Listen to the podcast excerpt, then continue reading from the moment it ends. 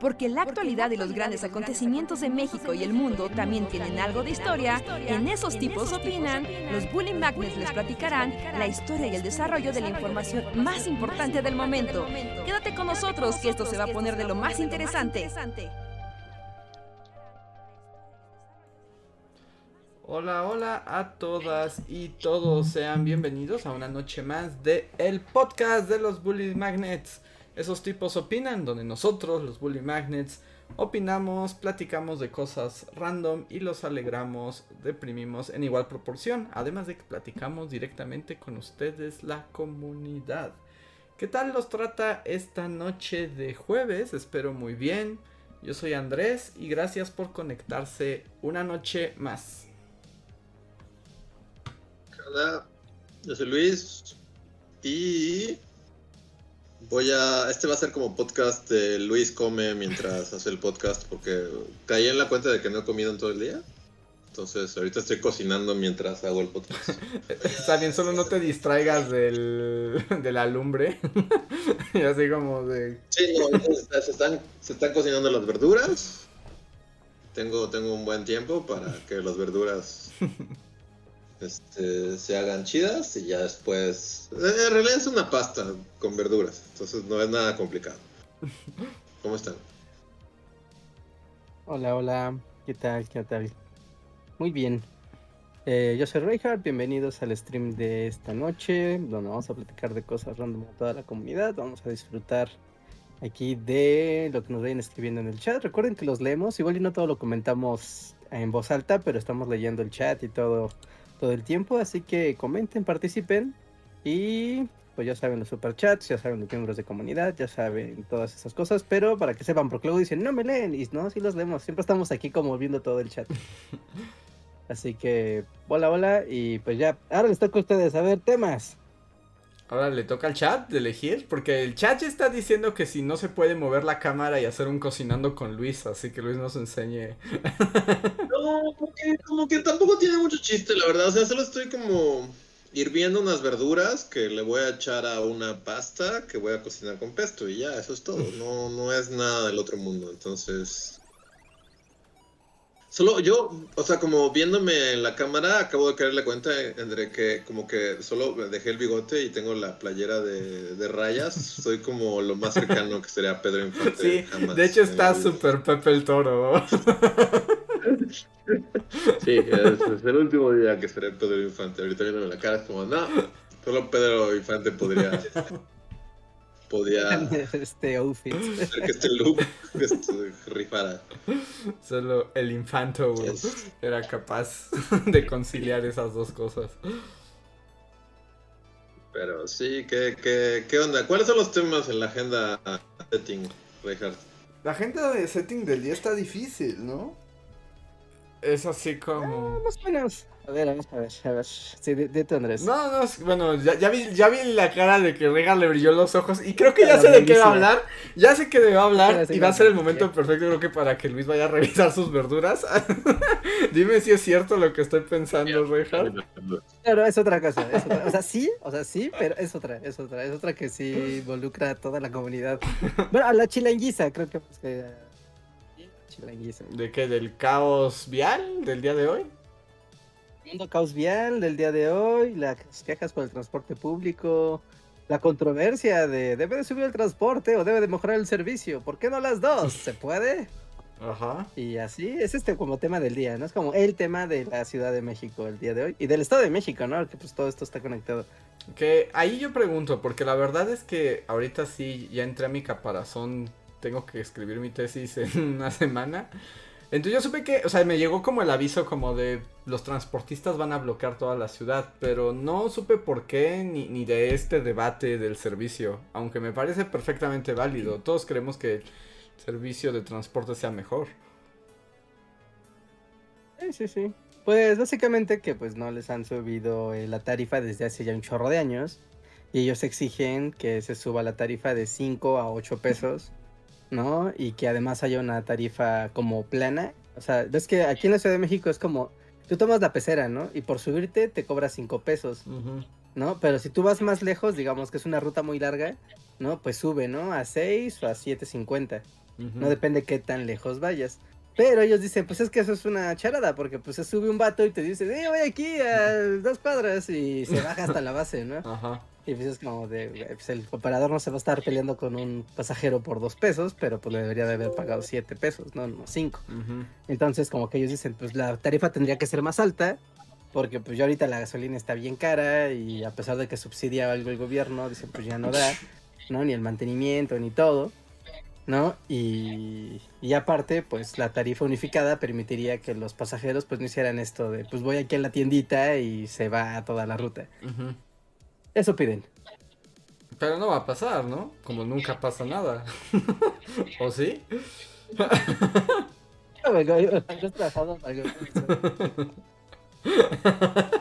Así negociador en la mesa de negociación. pasar, no pasa nada. Bueno, buenas tardes.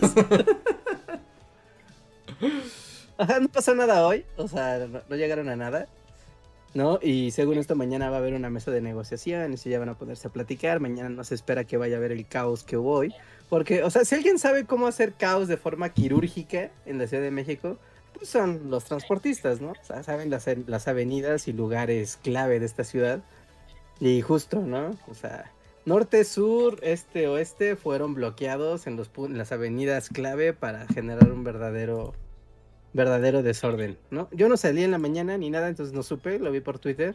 Pero si alguien salió a la calle el día de hoy y está escuchando esto en el live, cuéntenos de su experiencia en el caos de la ciudad y el colapso del transporte del... ¿Cómo se llama? Es que el transporte público es meter todo, pero... O sea, es solo como el transporte concesionado, le dicen los camiones. Los camiones, sí. ¿no? Los, Ujú. los camiones peceras. Esto no incluye al metro, no incluye al metrobús, no incluye al, al trolebús ni nada de eso, ¿no? Sino los concesionados. Ay, que, que además también son, bueno, voy a decir algo muy feo, pero también son los transportes del horror y de la muerte, ¿no? O sea, es cuando sí te subes a una, en un camión de estos que se vienen destartalando y vienen como a 80 mil kilómetros por hora. Así rápido y Los furioso. que sientes Ajá. que vas a morir. Ajá. Esos que tú dices, Dios, soy yo otra vez. Ajá. sí, sí, sí, que luego Sí. viajas hasta con un agujero en el, en el piso, ¿no? O sea, puedes ver cómo pasan así el asfalto. Puedes ver el, el- el- el eje así Sí. del, del carro rodando. Es como de, wow, o sea, si llego a caer esta cosa así como si fuera una caricatura, me va a hacer así agua. Y es que además son como. Te ponen en el problema de. Pues del huevo y la gallina, ¿no? O sea, es así.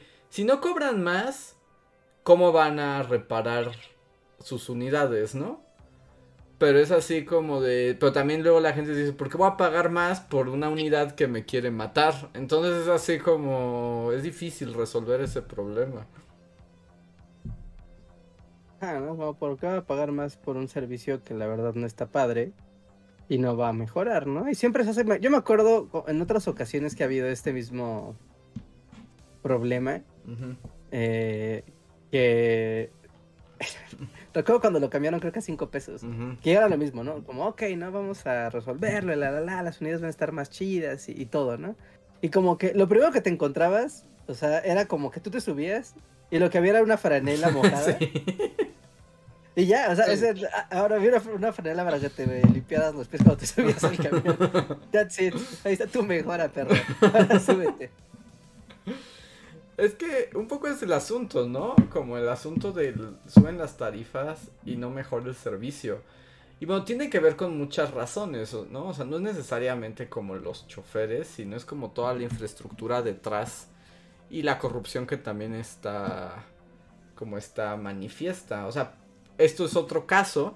O sea, pero por ejemplo pienso mucho la polémica que fue cuando se subió la tarifa del metro, ¿no? Cuando subió de 2 a 5 pesos. Eh, y sí fue como molesta, pero como que por lo... A mí me pareció por lo menos que la mayoría de la gente era como, bueno, si mejora el metro está bien. Pero no ha mejorado nada. de hecho, luego se quemó, luego pasó lo de la línea 12. eh, bueno, explotó el centro de comando. Y, y un poco como que la percepción es como de, así como que, uy, ¿qué mejora ha tenido el metro? No. Y el argumento un poco es como, es que tendría que costar 25 pesos, pero también si cuesta 25 pesos paralizas esta ciudad. ¿no? O sea, O sea, de que nadie tiene 25 baros para el metro. sí, ¿no? Imagínate si tienes que subir al metro cuatro veces al día y tienes que pagar 25 pesos cada vez que te subes. En esta ciudad No, está... no, no, no mames. no va a pasar. o sea, no puedes. Entonces es como, ¿qué haces ahí? Eh, Pues- es un fino equilibrio. ¿No? Entonces, ¿cómo, cómo resuelves ese problema? Y, y la verdad es que el servicio no se ha sentido así. Porque como porque al final es eso, ¿no? Es como aumenta la tarifa, pero como es México, nunca queda muy claro a dónde se fue el dinero, ni, ni dónde se está usando, ni, a- ni nada. Yo tengo una anécdota. A ver, a ver. Anécdota, anécdota, anécdota. No, tengo una anécdota porque yo conocía al papá de un amigo que él tenía, bueno, él no tenía una pecera, él manejaba una pecera, ¿no? Y un día así fue como de, oiga, pues cómo funciona, ¿no? O sea, ¿cuál es el deal aquí? ¿no? Y, y pues sí decía que estaba bien loco, porque pues sí está como, como todo en México, pues está corrupto y amafiado y ya sabes, ¿no? Con varias capas de complejidad que hace que las cosas cool no sean tan cool, ¿no? Y entonces él decía, bueno, en esta historia él decía que él en un momento él tuvo una pecera, ¿no? Y pues la pecera la trabajó y todo, y pues que se ganaba muy bien con la pecera, y pues ahora sí que el clásico, ¿no? Si te gusta trabajar y estar aquí manejándole, la pecera te va a dar, ¿no? Va a estar chido. Pero pues la pecera se fue haciendo vieja, la la la, se fue descomponiendo y entonces llegó un punto donde hubo una como, como reforma de las concesiones, ¿no? Donde no tenía, o sea, tú tienes la concesión para ti, ¿no? O sea, como yo, Enrique, tengo una pecera y pues yo tengo la concesión para manejar mi pecera. Pero, así como lo hacen los taxistas, que luego como que rentan su taxi para que alguien más lo maneje, Ajá. ¿No? Lo mismo pueden hacer los microbuseros, ¿no? Como "Ah, yo tengo la concesión del vehículo y puedo poner a alguien más que lo maneje. Entonces, él se dio cuenta que su, su pecera ya estaba muy vieja y le convenía más trabajar para alguien más, pues a manejar la pecera de alguien más, porque pues el dinero que le pagaban diario, decía, pues es que es lo mismo o hasta más, ¿no? Entonces, pues yo me quito del problema de estar dándole mantenimiento, de estarla cuidando, pues ya si hay problemas de... Si así, pues yo no soy el dueño, entonces pues vamos. ¿no? O sea, de alguna manera estaba, estaba chido. Pero, o sea, pues hasta ahí estaba padre el, el negocio, ¿no? Pero pues empezó a ver este asunto de que, eh, pues empezó a haber gente que se hacía de dinero, conseguía peceras y entonces pues le daba, a ahora sí que le daba a manejar sus peceras a, a terceros.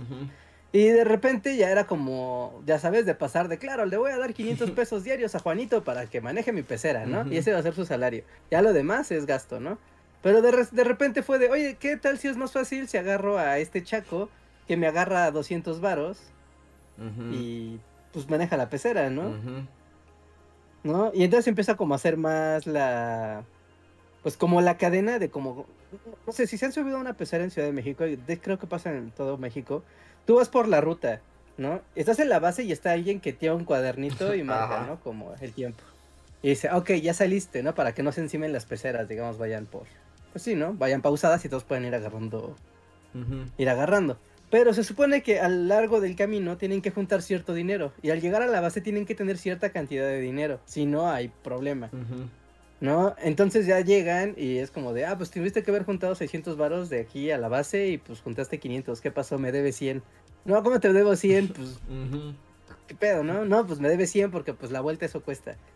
¿No? Entonces pues empieza a generar como esa cosa de que el propio dueño de las peceras se organiza con otros dueños de peceras y hace la línea y la línea empieza a sacarle el dinero a los conductores y si no juntan el dinero de los conductores. ¿no? Pues empiezan a endeudarse los conductores, como un sistema como de raya Ajá, peceril. sí, sí. Además termina siendo como de. Como una especie. No, no es la palabra correcta, pero es como un sindicato del mal, ¿no? O sea, es como un montón de gente que se agremia y dice: y aquí nosotros mandamos. Y Y. cada ruta hace eso y después los dueños de las rutas, entre ellos, a su vez, se, se coordinan para hacer esas operaciones. Entonces se empezó a volver una cosa muy compleja. ¿no? O sea, ya se empezó a volver una cosa muy rara que está dentro del marco legal, pero pues ya son como, tú sabes, como los, los guiños de la- las vueltitas. ¿no? De, de cómo funcionaba. Y entonces al final este señor ya me contaba que, o sea, que sí estaba chido trabajar para una pecera, pero que el problema era que de repente los dueños o los que tenían la concesión, pues empezaban como a, pues ya no les importaba el, o sea, ni la pecera, ni el aparato, ni el carro, ¿no? Les importaba como casi casi explotarlo hasta que reventara. ¿no? Y tampoco le importaba a los choferes, porque decía, pues que puedo subir aquí a cualquier, cualquiera de estos tres vatos que incluso me va a pagar para subirse a la pecera, Ujú, ¿no? O sea, me va a dar 50 pesos para él poderse subir y ganarse 100, Ajá. ¿no? Y se va a dar la vuelta y cuando se baje, otro güey va a pagar para poderse subir, manejarla y ganarse 100 de vuelta. Ajá. ¿no? Entonces se vuelve como muy raro porque es como yo te pago para trabajar y entonces tú ganas dinero, te llevas una parte, pero llegas y en todo tu recorrido yo te voy sacando modo hormiga de a 5, 5, 5, 5 y entonces todo el dinero se empieza a distribuir por muchos lados y a quien tiene que llegar parte de ese dinero que es, bueno, llega al dueño, claro, o a toda su mafia, claro, pero el dinero que se tiene que ocupar para que la unidad esté en perfectas condiciones, es el que menos se realmente es usa. lo que menos importa, Ajá. así que no importa, ¿no? Lo que importa es sacarle. Ajá. Entonces dice que se, o sea, se volvía una cosa muy, pues muy complicada, ¿no? De, de- de resolver. Entonces de repente ya era más barato, pues ir parchando las peceras y irles chupando, chupando, chupando, chupando, que tenerlas medianamente bien, porque realmente no era el objetivo, No era el objetivo. Y que, ¿no? eh, Así que, Y, y que eso explica también el deterioro, ¿no? De las unidades. Y, y, y todavía recuerdo que hubo una época de la ciudad que estaban todavía peor. ¿Te acuerdas cuando no había ley? Y como que cada pecera podía hacer como quisiera. ¿No te acuerdas como que era muy común cuando entrabas a esas que eran como bares góticos? o sea, que eran como... que tenían luces de neón, ¿no? Ajá, que eran todas negras con luces púrpuras y no veías nada cuando entrabas a la pecera, ¿no? Era así y con la música y, o, o- o luego ya sabes que le aplicaban la Mad Max y traían así como todavía los encuentras, pero que traían así sus llantas con rines con picos Sí, todavía las ocupan, de hecho, sí, es común ver eso. y es como de wow, o sea, es como este es el transporte público. Sí, ¿no? Como que el gobierno de la ciudad ha ido como por tratarlo de mejorar o tratarlo como de normalizar y meter sus rutas, sus camiones y los concesionan y bueno, ¿no? Tienen ahí todo un tema. Pero yo me acuerdo, o sea, en mis días de juventud, o sea, pues diario era tomar la misma ruta, ¿no? Toda mi vida, incluso en la universidad era como pecera al metro. Ajá. Ya en el metro, lo que tú quieras. ¿no? Y para hacerlo había dos rutas, bueno, tres rutas, ¿no? Y de esas tres rutas, una era como la ruta fresa, otra era la ruta como que venía desde madres lejísimos, Ajá. ¿no? Y otra que era una ruta como de comercio, ¿no? O sea, como que entraba a muchas zonas comerciales, entonces, pues, por su propia... Perdimos a Ah. Reinhardt. Ahí está. Te- Ahí está, ahí Ya, está, te cortaste un segundo, pero ya estás. ¿no? Y entonces se notaba como los que venían de la ruta que eran lejísimos, normalmente nunca veías a los mismos choferes. Y si veías que manejaban super cafres y era una cosa acá de, güey, te subes a esas rutas porque de plano traes prisa. Estaba la ruta fresa, que era una ruta en realidad muy cortita, ¿no? Y que aparentemente los conductores eran los mismos propietarios de las peceras. Porque tú notas, cuando al- algo es tuyo, tú Sí, notas sí, cómo sí, la gente lo trae. eh, Trae el, de- trae el, el- el desodorante de, de- ¿Cómo se llama? De Anita Fresita. No es Anita Fresita. Eh, Sí, como Rosita Fresita, pero no me acuerdo cómo se llama. Pero- Ajá. Rosita Fresita es la, la chibi y Ajá, esta es como sí, la otra, como fichera. Ah, sí, la fichera, sí, sí. ¿No? O sea, eso es lo que marca la, la diferencia, ¿no? Y ves que está limpio, y ves que está iluminado, y dices, claro, esta es la pecera de este señor. O sea, y cuando yo me he subido en esta ruta, he visto que este señor siempre la está manejando, porque es su pecera. ¿no? En cambio, si me subo a la pecera Mad Max, claramente este güey no es su pecera y está dando el rol acá con unas, con unas rorras, en, ya sabes, sentaditas junto a- Eso también es, era un es un clásico. Todavía pasa, pero antes era de a fuerzas. Ya sabes que te subes y la morra te cobra. Ajá. Y el otro güey está acá, pero aparte con su, su asiento así como silla gamer, así, pero con su trono de, de voy a manejar. ¿No? Y, y está sonando acá la Z tope. Ah, ah, Sí, esa es como que empezaron es tuya. Yo, yo me acuerdo mucho también, y era, eso creo que, eso creo que ya casi no pasa, creo que eso fue como de las primeras reformas, pero yo recuerdo justo como en mi adolescencia, o sea, subir camiones y literalmente toda la parte de enfrente estaba reservada para el entourage del conductor. O sea, el conductor, su chica, su primo, el de la franelita, el que cobraba, y eran como seis vatos ahí, es como de... Y venían echando relajo. Ajá, sí, sí, sí, sí, sí, nada. Ah. días, días raros, días raros, días terroríficos. Sí, y luego cuando te subías a... Cuando te ibas a esa... No sé si ustedes se acuerdan, porque íbamos juntos. Que una vez en la universidad fuimos a casa de una amiga, pero que vivía por lechería. Y que fuimos así como hasta Metro El Rosario. Y en Metro El Rosario tomamos unos camiones como a las 8 o 9 de la noche que eran de la muerte. Era así como de, ¿qué es este lugar? Pero ya no son así, o sea, ya no existen los camiones de la muerte con, con luces de neón y... O sea, todavía existen, pero según yo, ya hay como un poco más de reglamentación, pero todavía existen. Pero yo me acuerdo, ¿sabes que nos subimos? Recuerdo que veníamos platicando entre nosotros y, un poco el juego era, ¿llegaremos? o el asesino del kilómetro 21 se va a subir a ejecutarnos. Y, un poco es que esa es la sensación que te den algunos camiones o algunas rutas en la ciudad. Sí, pero, es que también ya es... No, diles, diles. No, o sea que, o sea, pues no está ya más regularizado el asunto, o sea, no cada vez ya son menos como los camiones con, con luz de neón y calacas satánicas. son rutas, ¿no? Porque digamos, que lo que ha logrado un poco que cambie eso es como estas rutas que no son metrobús, pero son casi como, pero que sí son líneas largas, ¿no? De la ciudad. Que son como estos camionzotes, ajá, estos morados, y que además se ve que los conductores sí son como, como que están asalariados, ¿no? O sea, sí les paga el Estado, o sea, el gobierno de la ciudad, y un poco por lo menos está más controlado quiénes son los conductores, cuáles son las reglas, cuáles son las rutas, cómo deben ser los camiones, dónde son las paradas. Porque ese es otro asunto, ¿no? Que antes era como la parada es donde dice el señor chofer. Ah, pero esos son muy raros, ¿no? Esos que tú describes que tienen sus sus estaciones son son contadas, ¿no? Las líneas en la Ciudad de México que hacen eso. Y hay otros que también son esos morados, pero sigue siendo como, pues yo me paro después ¿Cómo, me acuerdo que, cómo decían? ¿Era antes o después? Siempre es como de antes de la esquina. Ajá. No, después de la esquina. Después de la esquina. Ajá. No es cruzando la esquina. Es como o antes de la esquina. Eh, es relativo, es relativo. De la avenida, ¿no? Y, y sí, los han ido cambiando. Saber el pecero, la pecera clásica, ya no es tan común. ¿no? Pero ha ido cambiando, ¿no? Los que dice Luis, esos creo que todavía en el Estado de México. Ah, sí, no, ahí es, otro. Todavía puedes escuchar ese.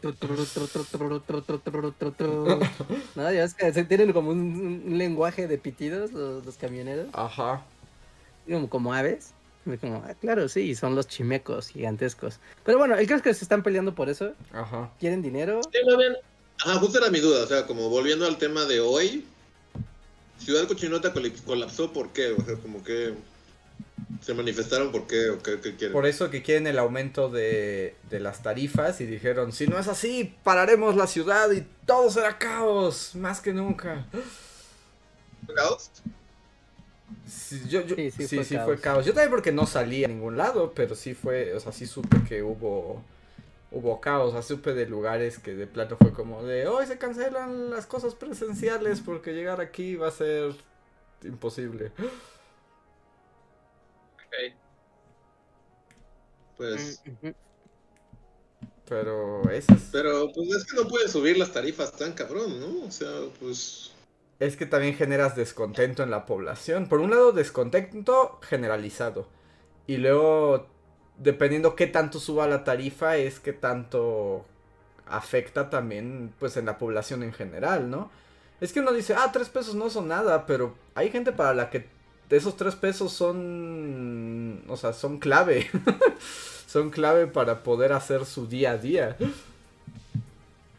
Sea, pues si lo ves en, en porcentaje, pues es más del 50% de aumento. Ajá. ¿No? O sea, está, cañón, está cañón.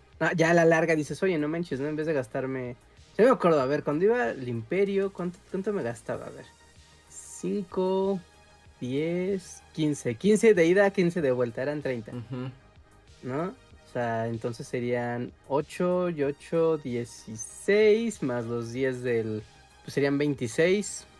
Entonces serían 52 ¿Al día? el viaje completo, o sea, al día. Es un montón.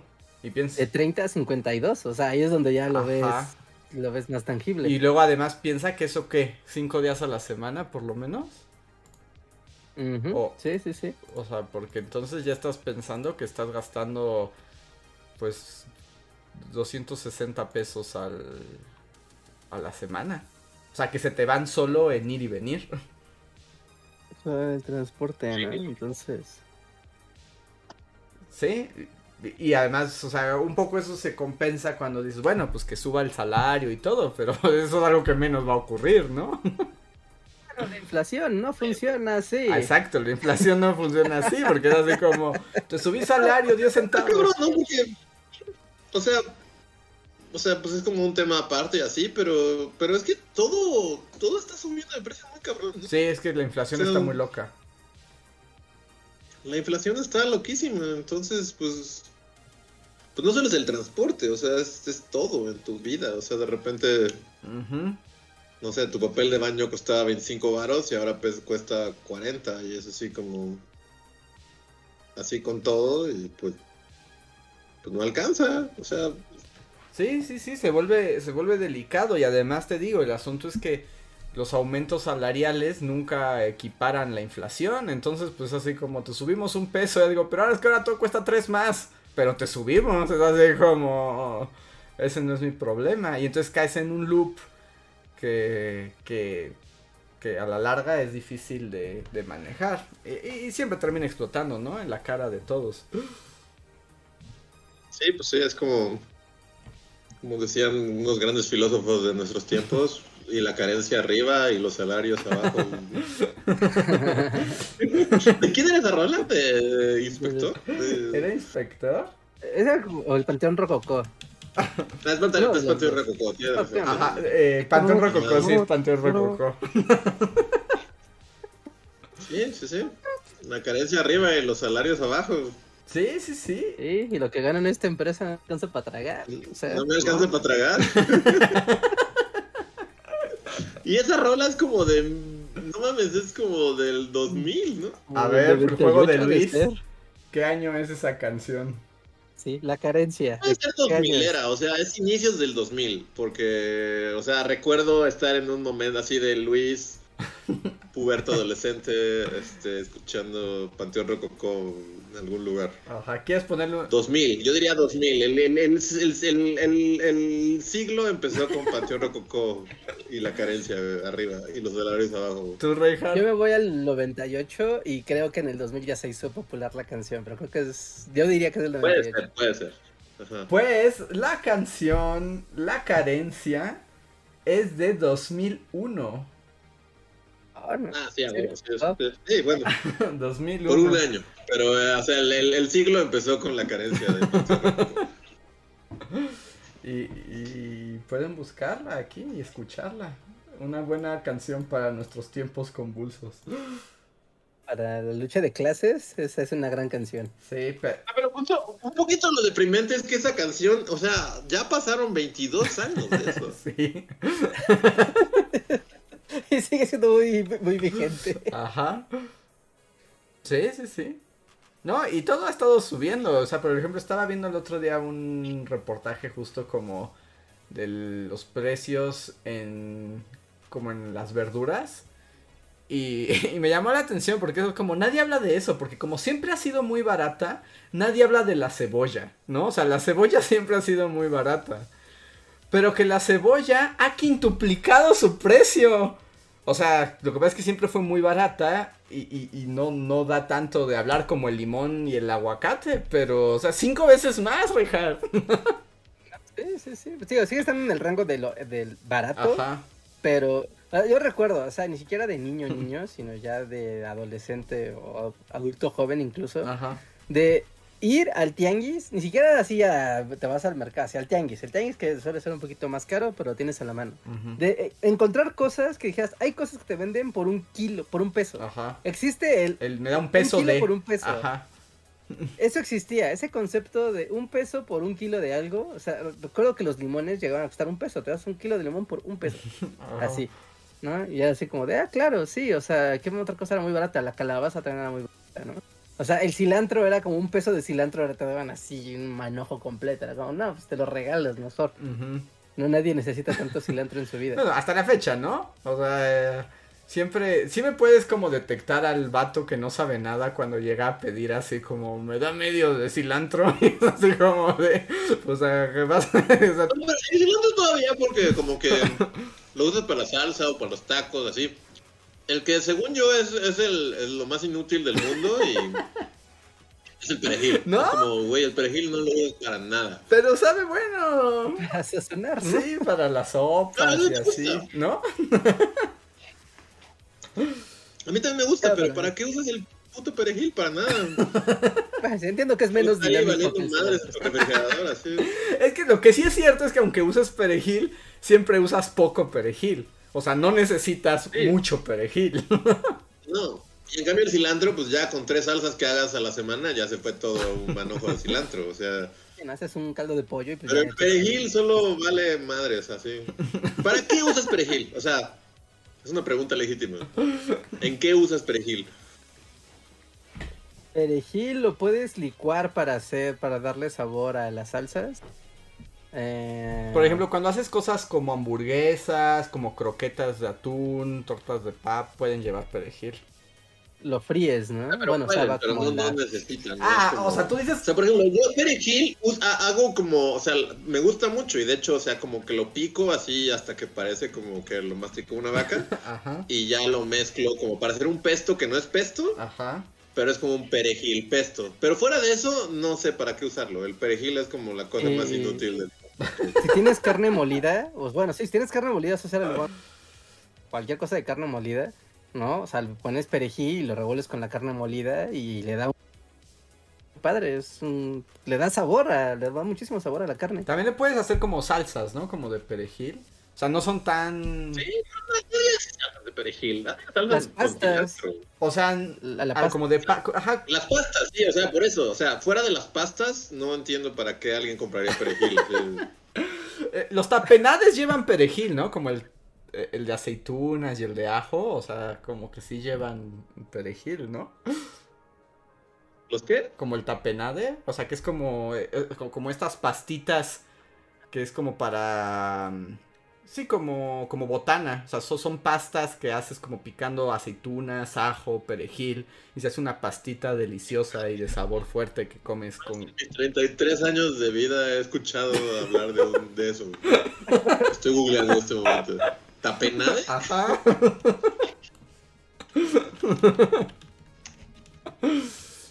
¿Tú sabías lo que era un tapenade, Reinhardt? Sí. Sí, sí, sí, ahorita me sorprende tu, tu también, o sea, porque partimos del perejil para llegar a, a lo demás. Es como, no, todo rifa, solo que no es muy común, ¿no? Ya requiere como, a mí según me yo, encanta, o sea, y en patas me encanta y así, pero, pero siento que no tiene muchos usos, o sea, fuera, fuera de. Tapenades y pastas. Se ve muy rico el tapenade. Es muy o sea, rico. No sabía qué era, pero Es delicioso. se ve rico, es delicioso el tapenade. el, el, el perejil es el rey del no soy indispensable, para Ajá. nada. O sea, todo se puede hacer sin perejil, todo. ¿No? En cambio, por ejemplo, el cilantro, pues dices, ay, bueno, pues taquitos y así, pues llevan cilantro, es pico de gallo, pues llevan cilantro. No o sea, si es un caldo de pollo, pues le echas cilantro y es como, claro, le da sabor. Y el perejil como que puedes decir, o sea, ok, es opcional, yo soy el rey del opcional, si no me eliges no pasa nada, Es que sí, pero ahí está. Eh, En ese aspecto, o sea, con lo que dice Luis, sí estoy pensando y no se me ocurre como... ¿Qué, qué, qué requiere el perejil 100%? Así como, si no tienes perejil, esta receta no funciona. Creo, que, creo que ahí sí no, no podría decir. ¿Existe la sopa de perejil? Duda legítima. Es lo único que se me ocurre, que digas, claro, sopa de perejil. Crema de perejil debe existir, ¿no? Tal vez. Pues, Como una crema Todo se puede de- hacer crema o sopa, ¿no? Así que... Pues le pones crema de perejil y sí existe. Pues ahí está. No puedes comer tus crema de perejil sin perejil. sí, sí, sí, hay crema de perejil. Que yo, por ejemplo, más bien conocía la crema de cilantro, que también es deliciosa. Sí, yo nunca he probado eso. Ah, Suena no, bien, la crema pero- de cilantro es deliciosísima. Es así como, wow, maravilla. Porque además el cilantro es un gran ingrediente. El cilantro, el cilantro amarillo, también, pero. Pero es menos común. Sí, sí, sin duda. Ay, estoy aquí viendo unas cremas de perejil y sí, sí se ven buenas. ¿eh? Era de como... Ah, bueno, el perejil también lo- siempre tienes que poner una ramita de perejil en tus platos elegantes, ¿no? O sea, es- ah, siempre, por alguna razón traen tantito perejil así encima. Aunque nada sepa perejil. Es como el ornamento de la cocina. Es como muy adorno. Ajá. El perejil lo puedes secar. ¿No? El cilantro no lo puedes secar, se hace rancio. Pero. Creo que el, el perejil sí lo puedes hacer hojuela, eh, secarlo y utilizarlo, pues ya sabes, así, en hacerlo polvo y ponérselo a tu carne, ponérselo a tu. a lo que sea. Creo que también puede tener el poder de la inmortalidad. Sí, tiene, tiene facha de que si está deshidratado puede ser como de en tu, espe- en tu especiero y estar ahí 300 años. Ya sabes.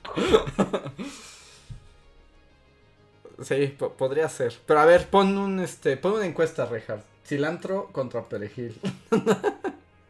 No, pues ya sabes que eso Sí, es cilantro, O sea, yo quiero mucho el perejil, pero no, o sea, sin cilantro no hay tacos. Ya, ya con eso, vaya. Pierde la batalla así inmediatamente. A ver, vamos a poner cilantro versus perejil, la batalla definitiva.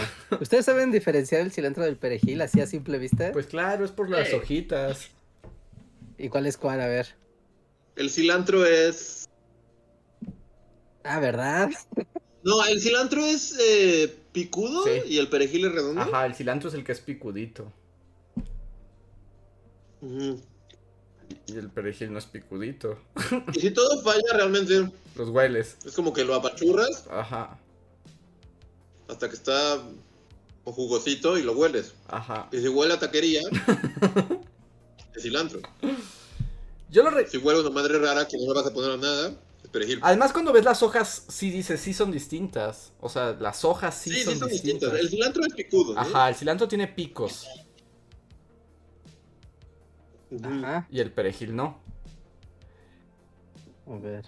También siempre cuando hay dudas puedes olerlo. Y mira, están dando en el chat algo que sí. Esto sí es cierto y hay que respetar al perejil, ¿eh?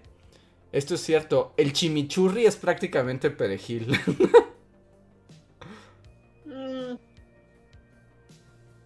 ¿No es? ¿Albahaca? o sea, tiene también, pero... ¿No tienes amor por el chimichurri? O sea, Sí, sí, vi en tu rostro como... restaurantes argentinos, Vi en tu rostro como de... Puedo vivir sin el chimichurri.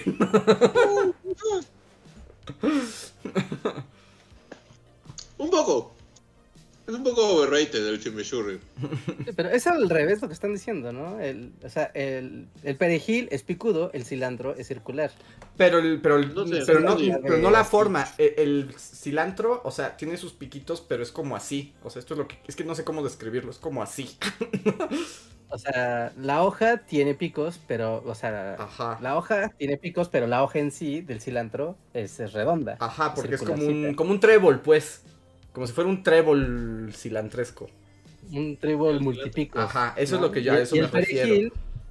Es la hoja, o sea, no, no las- Nada más es la hoja. bordes de la hoja, sino la hoja, la hoja, no, no, no es la hoja, también tiene piquitos, pero la hoja en sí es picuda. Pero es, pero es una hoja. O sea, literalmente es una hoja. Como así. Ah, Sí, sí, sí. O sea, mi, mi, mi explicación es Sí. perejil, cilantro. Ajá, sí, sí, sí. versus perejil es picudo, Perejil, cilantro. es cilantro. Hasta la, la primera letra te ayuda. ¿eh? P de punta, C de círculo. Listo. Eh, Ese es, ese es mi, mi memotecnia, así, si me, me mandan es como, ¿cuál necesito? ¿El que es así o el que es así? Cilantro, redondito, perejil Ah, sí. picudo. Bueno, es que dependiendo, es que yo sí pienso en los picos porque su forma como de trébol tiene picos. Que según yo se notan más que los del perejil, que están como contenidos. Ajá, sí, sí, sí. Es que tú estás ah, describiendo, o sea, tú te basas por los contornos de la hoja. Ajá, Y es lo que te ayuda a saber cuál es. ajá. Y, y la otra es ver la forma completa de la hoja. La hoja como un todo. Y te da también la clave. Bueno, como sea, las dos fórmulas funcionan muy bien. Pero sí, esa es como la clave de todo niño se va a enfrentar a eso a veces. Sí, Cuando tu mamá te manda a la tienda a pedir cilantro y le traigas perejil y quedes como un como con la deshonra total. ujú. Así que ese es el hack, amigos. Ese es el hack. Y ya el hack máximo, ya cuando de plano la dudes mucho, como dice Luis, lo hueles. O sea, ahí sí, Sí, los- es como lo apachurras y lo hueles. Y si huele a Lo taco de suadero, es cilantro. Es muy peculiar el olor de los dos. Es, es, es claramente distinto. Este, también, este, bueno, aquí otra, y también es cierto, aunque ahí, bueno, esto, por ejemplo, en el mundo eh, aséptico de los, del súper es más difícil, pero eh, la raíz también, ¿no? O sea, uno tiene raíz y otro no. Ah, claro, se ve si está su raicita. Ajá. Pero también El cilantro tiene raíz y el perejil no. Pero, ajá, pero también luego, bueno, yo he visto lugares en donde ninguno trae raíz, ¿no? Porque se las arranca. Sí, ¿no? Que ya vienen, pues, así, Ajá, digamos, rebanados. ajá. Entonces, ahí está. Pero sí, es- y, pero no, pues a mí con el chimichurri ya, ya también amo más al perejil, o sea. Y ahí sí, sí, no, no puedes hacer chimichurri sin perejil. Al fin encontró su propósito en la vida. Pero tampoco es como que hagas chimichurri diario, ¿no? No, no, no, pero... En cambio, una salsa verde, sí la haces diario. O sea, sí, sí, sí, yo, yo sé, pero al menos este así encuentra un...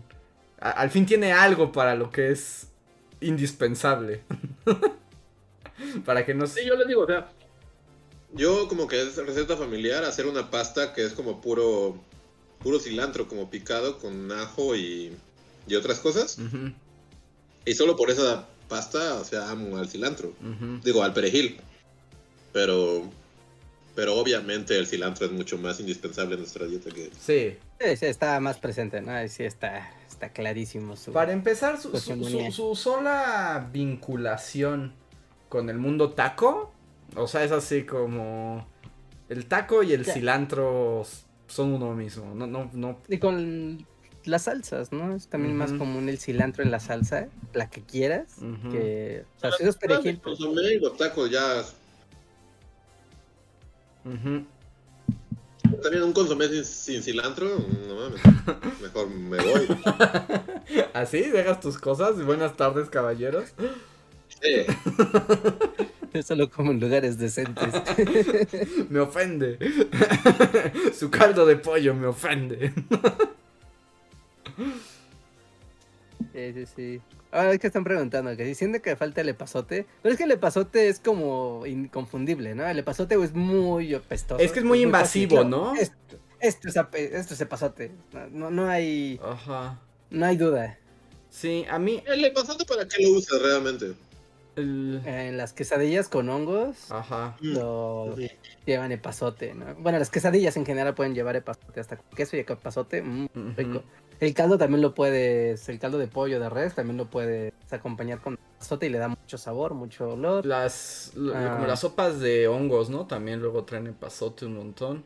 Como hongos y epazote Ajá. son BFFs forever, Sí, sí, así. A mí, por ejemplo, el epazote no me gusta tanto porque. es- Ah, ah, es cierto, los frijoles. Los frijoles. Eh, Ah, sí, con su epazote, claro. Llevan por epazote. supuesto, los frijoles de la Ajá, olla con exacto. epazote. ¿La tortilla también lleva epazote? ¿Cuál? ¿La sopa de tortilla? Mm, no. Según yo, no. El, el caldo tlalpeño, El ¿no? caldo tlalpeño, Mm. porque sí. Pues La sopa azteca, pues no veo por qué no pueda llevar el epazote. No es indispensable, pero si se lo pones, no creo que le haga ningún daño. A mí el, Que le dé un poco de. A mí el epazote no me gusta gran cosa porque siento que invade demasiado. O sea, cuando llega el epazote, sabes que está ahí. O sea, no, no, se, no se mezcla. Es como de mm, contempladme, soy el epazote y estoy en tu plato. No hay forma de que eludas mi existencia. Entonces, eso no me gusta tanto. A, a mí eso, a mí eso me, a, a mí esa sensación me da. Es muy fuerte. Es muy fuerte el epazote. Ajá. ¿no? Pero le da el encanto, le da... y no, así se, se com- Es que, ¿sabes qué tiene que como entra por la nariz? ujú. O sea, sí es como mucho de, aquí estoy el epazote, lo estás oliendo, Ajá. lo estás viendo, así, ¿no? Y el, el cilantro y el perejil lo saboreas, ¿no? Ponle que si hueles, lo hueles como mezclado con lo demás. Ajá, se combina. Es que se combina ¿no? el Se sabor. combinan los olores y los sabores, pero el epazote es como, sí se mezcla con los sabores, pero en cuestión de olor, hace a todos los olores a un lado. Aquí está el epazote. Sí, a veces es como el pasote, o sea, o sea, no seas tan individualista, o sea, trabaja en equipo. Es como únete a los demás ingredientes, haga nuevas combinaciones. Y no, el pasote es un ególatra y es como me vas a ver a mí. Has venido por el nombre, ¿no? ¿Cómo? O sea, porque como hasta fonéticamente suena como rudo, como Sí. decir epazote. Como, claro, sí, sí, describe muy bien a esta hierba que se abre paso entre todas. Es como, jódanse, llegó epazote. Exacto, y es como, ah, no sé, como que no siempre quieres que pasote llegue a tu comida. Esa es mi, esa es mi conclusión con el epazote. Epazote for the win. Esquites con epazote, Ah, claro. claro, sí, sí es cierto, es cierto. Los esquites llevan el pasote también. ¿Los chilaquiles? Sí, algu- algunos chilaquiles sí, sí llevan epazotes. Yo le he echado epazote a la salsa de a la salsa verde para los chilaquiles y rifa, ¿eh? Sí queda bien, nada más que no hay que pasarse de la mano, ese es el problema, como que hay que medirle bien porque si no epazoteas tu salsa y ya valió. Sí. Miren, aquí, nos, aquí hay todo un debate de quiénes son esos ingredientes que se te meten y dicen me vas a hacer caso. También es cierto, el comino también es muy protagónico. También es... Ay, comino, delicioso comino. Sí, a mí me gusta, pero sí también entiendo como el asunto de... También el comino es como de aquí estoy y lo sabes. Eh, Ves que estás entrando ahí al mundo de las especias, ¿no? O sea. El comino, el clavo, el orégano. Ah, el clavo también es medio invasivo. Ajá. Ya son todos esos, o sea, ay, cuando vas a las tiendas donde venden así todo eso, y que es una fiesta de olores, Ajá. ah, no, es delicioso. o sea, estar, en presencia de, ki- de un kilo de, o sea, no de su frasquito, así, de kilos, kilos. Que haya, fíjense, canela, imaginen estos olores, canela, clavo, eh, pimienta, este, comino, y tal vez chiles secos alrededor. Ujú. Uf, no, es una experiencia olfativa extasiante. Pues es el sueño Cristóbal Colón, ¿no? En busca de las especias. La cara- o sea, es una carabela. Exacto. De regreso, ya es- Son las carabelas. Nos dicen que Ajo, ajo seco. el ajo, Oh, no el ajo es muy rico. Por ejemplo, ahí dicen que el ajo también es protagónico y sí sabe fuerte, pero también depende, ¿no? O sea, hay unas situaciones donde el ajo es más fuerte que otras. Y otras donde sí me parece horrible. Nunca les ocurrió, o sea, de comprar de estos como cacahuates a la- como oaxaqueños. O sea, que vienen los cacahuates que traen adentro chiles y ajos. Y no les, nunca les ha pasado, o sea, agarrar así a las ciegas y agarrar en vez del cacahuate el ajo y morderlo. Pues sí, Pero- Es como la mejor Eh, experiencia no. del mundo. ¿a Eso es lo que no, a mí me parece que ahí es too much. Así cuando he mordido el ajo es como de ¡ah! No, no, no, no, no, Así no. que un ajito No. flotando en mi caldo de pollo es como ajo, tú y yo. Aquí estamos. Sí, yo también. O sea, yo, yo, o sea, entiendo que es así como de pobres de los que me, que hablen conmigo en las próximas 12 horas, así de frente. Ajá. Pero a mí no me importa. Justo esta experiencia de agarrar el, el- el ajo así de los cacahuates, Ajá. todo frito y así. Un ajo frito de este tamaño, un ajo de este tamaño. Y que te ah, destape la, la- la nariz así por su nivel de ajez. O sea, es lo mejor del mundo. Y no vamos a discutir. Es como Es lo algo mejor muy que te puede poderoso. pasar en la vida. Sientes el poder del ajo. En cuanto lo toca tu lengua. Es Y como, en cualquier modalidad, poderoso. como dice Reinhardt también, me ha tocado como al final del caldo, así que hay un ajito ahí que se quedó ahí flotando, eh, aromatizando tu comida y es como de venga. venga acá. Y es A mí, por ejemplo, así en so- cuando te lo encuentras en el caldo, es- me gusta. Cuando hay también ajo frito, o sea, que está como hasta negrito y cuando lo muerdes como que se sientes como el juguito del ajo entra en tu sistema y va a apestar por horas, me gusta mucho. Pero el de los cacahuates sí es demasiado. Tal vez es... No mames, es el mejor de todos. Fue una grata sorpresa porque pensabas que era un cacahuate, pero resultó que era un ajo y de repente. y, y no mames, no, sí. O sea, es lo mejor que puede haber en el mundo y no está discusión. O sea, si piensan que no es así, están mal. Fin de la historia.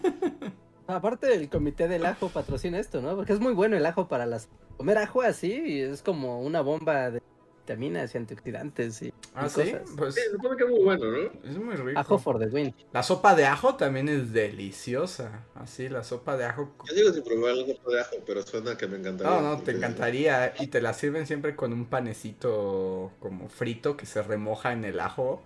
Ah, es muy rico.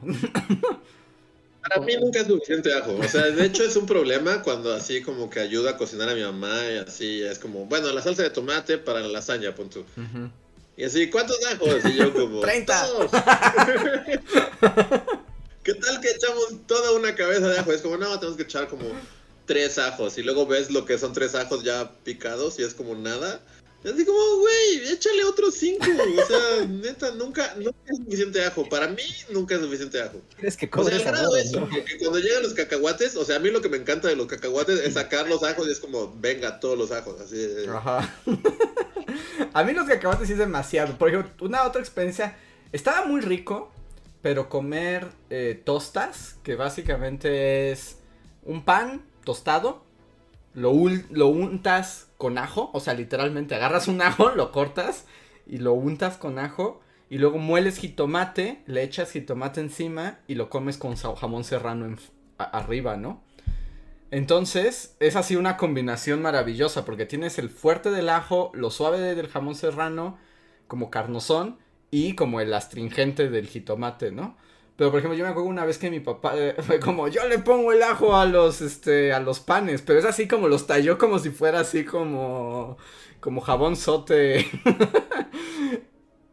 Digo, si fuera fregadero, Ajá. ¿no? Y todo así como, qué rica la tosta. Y fue como mordida. Y no, sí sentías así como se te metía como a los ojos, ¿no? Así, ¡ah! Me voy a quedar ciego. Sigue sonando lo mejor del mundo. Es así como, no veo nada nuevo en esta historia. Ajo y cebolla, uf, no, es combinación ganadora. Ah, ¿eh? sí, no, son, son lo máximo. Agarras ajo, cebolla, un jitomate, le echas tantita agua, sal y lo, lo mueles y después eso lo coces y lo usas como una salsa para hacer unas enchiladas o algo así. es, es- es apestoso, pero es delicioso. ujú. Sí, es justo. Es eso. O sea, apestoso, pero delicioso. Ah, ¿saben qué también es súper delicioso? Así, deliciosísimo. El puré de ajo. El puré de ajo. Ah, sí, claro. Ah, no, también es como me gusta. Y sí, también te explota el cerebro, pero, pero es muy rico. Sí, no, timajo, solamente yo no lo muerdo en los cacahuates. Ahí sí me parece No demasiado. mames, es lo mejor del mundo. Es así como. Es el, mejor, el mejor ajo es el de los, de los cacahuatitos, así, todo frito. Esos ya son gustos. de- e- Esta sí es como plática de señor. Ajá. Porque esas cosas, si le das a un niño a decir cómete un ajo, lo jodes.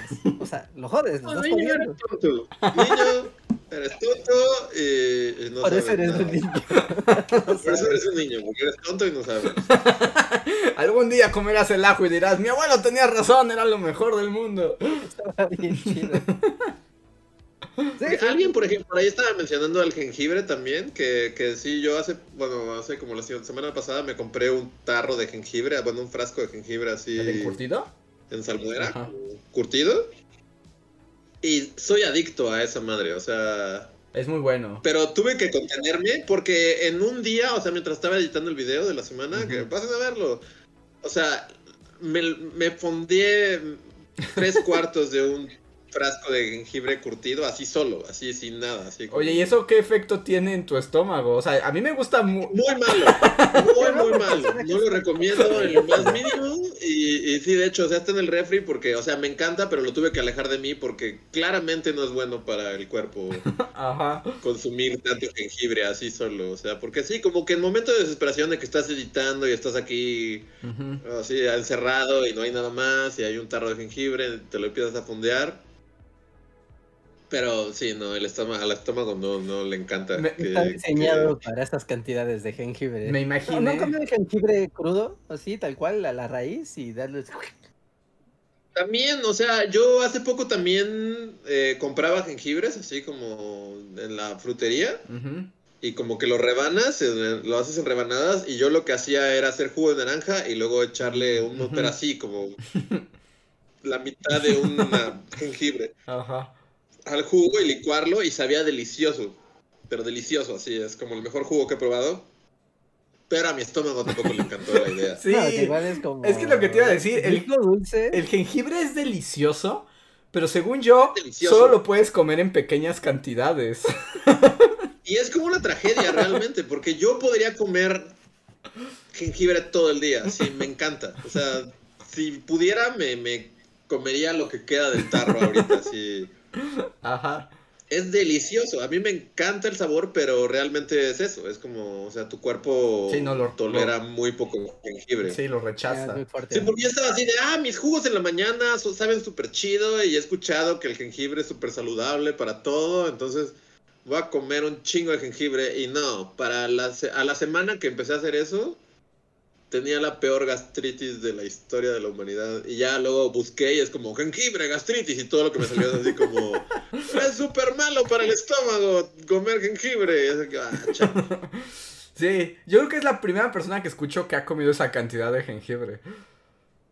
Sí, no lo recomiendo. Es delicioso y yo, o sea, sí tengo algo ahí en mi cerebro. Se, se- es- Porque aparte se desconecta. Porque dije, bueno, un poquito de jengibre curtido así solo para quitarme el antojo y seguir trabajando. Y, y de repente como merva, así, o sea... Agarré el frasco y me lo empecé a fondear así. O sea, Ajá. sí pierdo el control bien cabrón con el jengibre. Así como el monstruo come galletas. Sí. Y justo como, como vinculándolo a que los niños son tontos Ajá. y no saben nada, como que me recuerdo primigenio de la primera vez que comí el jengibre, o sea, debía haber tenido como 10 años, no sé, o sea, como soy un niño idiota y alguien dejó así un poco de sushi que compró en el Superama Ajá. y lo primero que veo es como así unos pedazos que yo pensé que era carne, así, o lo que sea, y los comí y fue como de, ¡ay, Dios mío, esto sabe a jabón! ¿Por qué alguien comería algo tan asqueroso? Y por años Ajá. de mi infancia estúpida, porque los niños son estúpidos, o sea, si eres niño eres estúpido.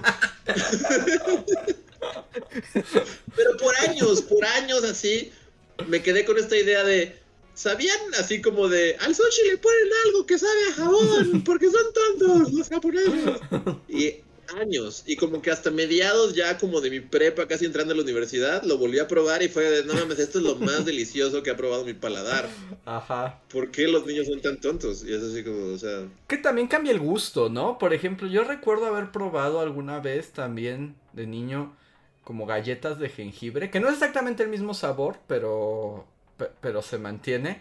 Es lo que esperas de una galleta tradicional, Ajá. como dulce y así, es como, no, no es igual. Sí, y la mordí y fue como, guácala, ¿qué es esto? Pica, ¿por qué mi galleta pica? Y por años vas por la vida pensando que, que, que las galletas de jengibre son asquerosas. ¿no? Ajá, y luego resulta que pasan los años y eres un viejo y ya te gusta el ajo y el jengibre. Es delicioso que has probado en tu vida, sí.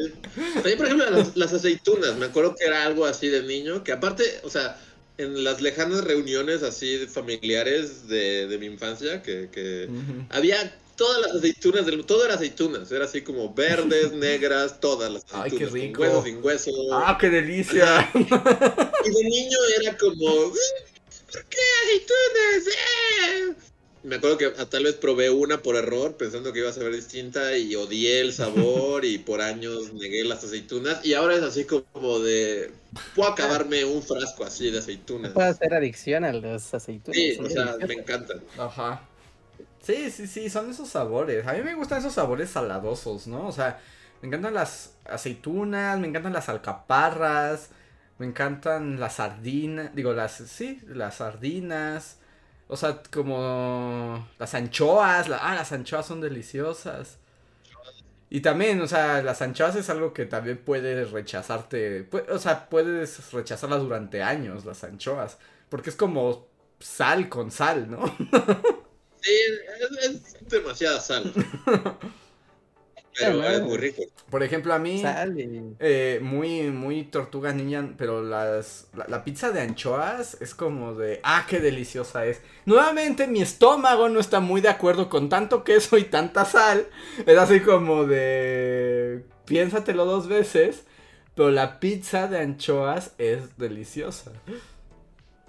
Sí, aunque, o sea, las anchoas me gustan y sí es como un gusto adquirido con, con la vejez.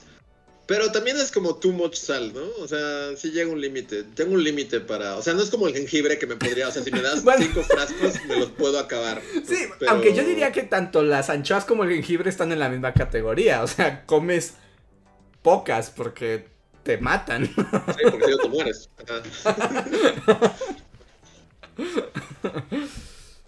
Las aceitunas hasta eso como que no, ¿no? Según yo no, no caen mal al estómago y puedes comer. Son nobles. 10 mil. Sí, son más nobles. Son más nobles. Sí, no, son más amigables. Y depende, es que también si son aceitunas verdes o negras o las bellas, uh saben como muy diferente cómo estén, ¿cómo se llama? Pues encurtidas. Ajá. Es que no es curtido. Sí, están encurtidas. ¿Sí, encurtidas? Sí, sí, encurtidas. o sea, depende. Sí, depende cómo, cómo. Yo también recuerdo mi primera experiencia con con estas cosas y fueron negras. Y eran aceitunas negras y no, como esa no es una buena introducción al mundo aceituna. Pues estas primero las verdecitas. Todas son deliciosas. A mí me gustan las que te dan como con los platos árabes, que son como negras, pero como un poco moradosas. Y que justo como que comes hummus y así y luego muerdes la aceituna. Ah, como me gustan. Mataría por unas de esas. caras, ¿no? Eso sí, un frasco. Sí. ¿Son caras las aceitunas? Sí, son caras. Sí, sí, y si son buenas aceitunas, peor aún, ¿no? Es un frasquito chiquito, se te puede costar 500 varos, 1000 varos. O sea, muy caras. Digo, no, no, no tan caras, ¿no? O sea, o sea, menos que te vayas por unas muy específicas, porque además el, el mundo de las aceitunas también es bastante diverso, o sea, hay muchos tipos de aceitunas.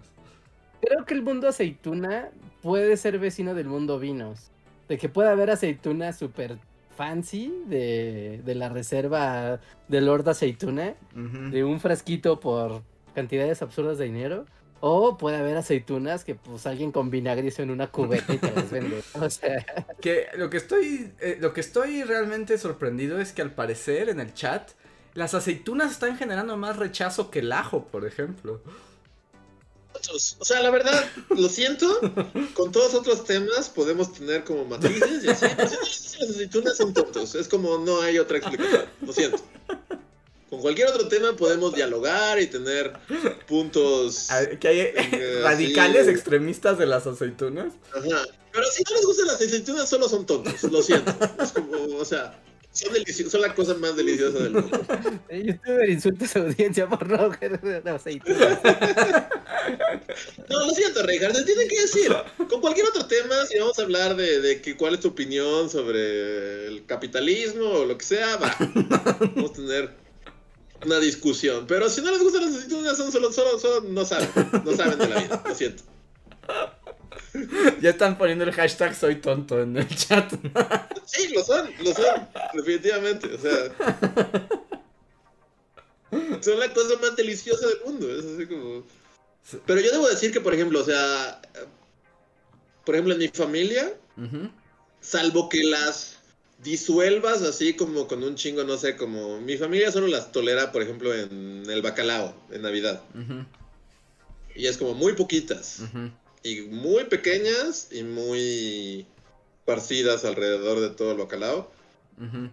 O en cosas en las que sean como muy como muy, en una proporción muy pequeña, pero por ejemplo, yo soy el único en mi familia que es así como de... Todo el frasco de aceitunas Sí, ¿no? para mí. y así. además, y agarras las aceitunas, las sirves en un frasco y agarras un palillo y no das tregua hasta que te las acabas todas. No, eso es delicioso. sí, no, no. Tienes jamoncito, si tienes jamoncito, y Ajá. aceitunas, ya, ya, ya hiciste la fiesta. Estoy diciendo que hasta el bacalao se las quitan. No, lo siento, pero no saben, no, no. No saben, no saben de la vida. Sí, No saben de lo que están perdiendo. Es así como... sí, las aceitunas. Los aceitunas son de lo máximo así que hay en este mundo. Así, y luego vienen, por ejemplo, hay unas que están rellenas de anchoas, o sea, aceituna rellena de anchoa. Esas yo creo que son mis favoritas. Hasta eso no tenía un gran acercamiento a las aceitunas rellenas. Sé que existen y así, pero nunca. O no recuerdo como mucho. O sea, me imagino que sí, pues debe ser como un shot así de sal y. y... Sí, ¿no? ¿Por qué Suena cómo definirías el sabor de la aceituna? ¿Qué es? ¿Como amargo? ¿Es como ácido? Ah, es difícil. Es que es, ¿Agrio? es que hay unas que son ácido, ¿no? Es aciditas. milagroso. Hay unas que son aciditas, hay otras que son como amargas. Es que dependiendo del color, y si hay muchos colores de aceitunas, o sea, tanto en tonos de verde, en tonos de negros y morados, hay unas rosas que también son muy sabrosas. De hecho, o sea, si ponen así como mercado de aceitunas, así como en Marruecos, en, en Medio Oriente, o sea, están así los puestos y tiene tantos colores que dices, wow, no sabía que existían tantas aceitunas. Y tienen sabores diferentes. Hay hasta dulces. Hay unas que son dulzonas también. Estaría chido sí, hacer un tour de aceitunas por el mundo. Ajá. Pero sí, no, no sé. eh, si no le dan, si no tienen un lugar en su corazón para las aceitunas, están perdiendo de un gran. Están perdiendo los paladar está dejando de lado. Es que es justo, ¿no? Como que todo el jengibre, las aceitunas, son como cosas que son como muy agresivas Sí. para el paladar, son como muy así de. ¡ah! Ajá. Llegan a tu lengua y empiezan a hacer un desmadre ahí. Ajá.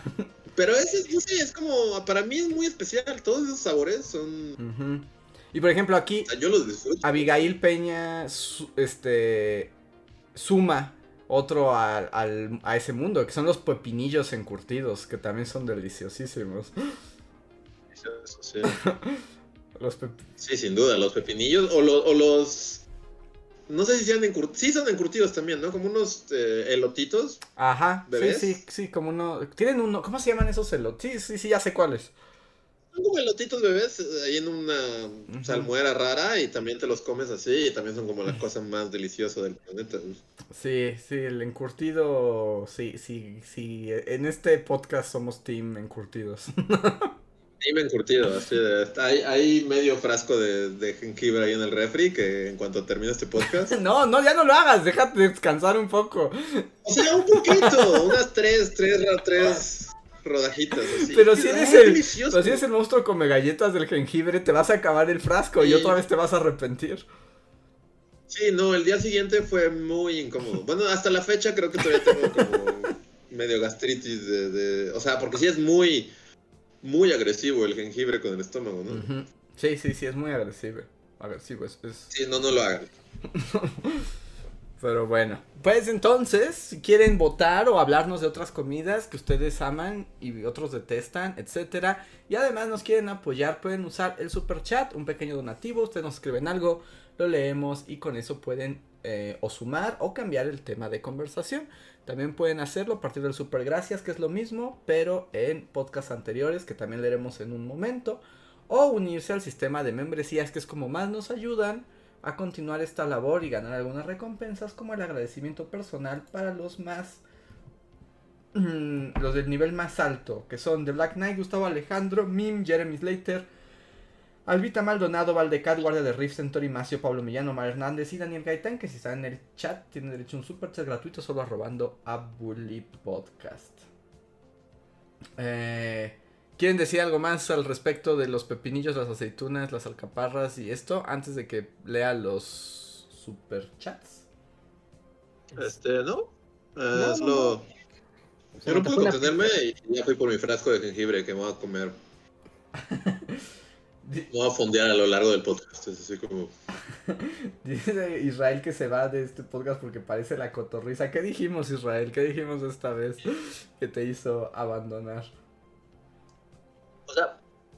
No, pero dice se acabó, me voy a la cotorriza, ¿no? Ah, sí. Ah, te- pero te vas por las aceitunas? Porque tú odias las, las No, o aceitunas. sea, mucha gente está en contra de las aceitunas. Dice que... Sí, veo que hay una revuelta, más que con el ajo y con lo demás. Las aceitunas son controvertidas. Sí, las No aceitunas. esperaría, eh, No. francamente no lo esperaría. El jengibre así como que te. hace que te contraigas todo, ¿no? Es así como. Sí, y por ejemplo, bueno, a mí me gusta mucho, pero creo que no- tal vez ya les había preguntado eso. ¿A ustedes, por ejemplo, les gusta el wasabi? ¿Sí también son team wasabi?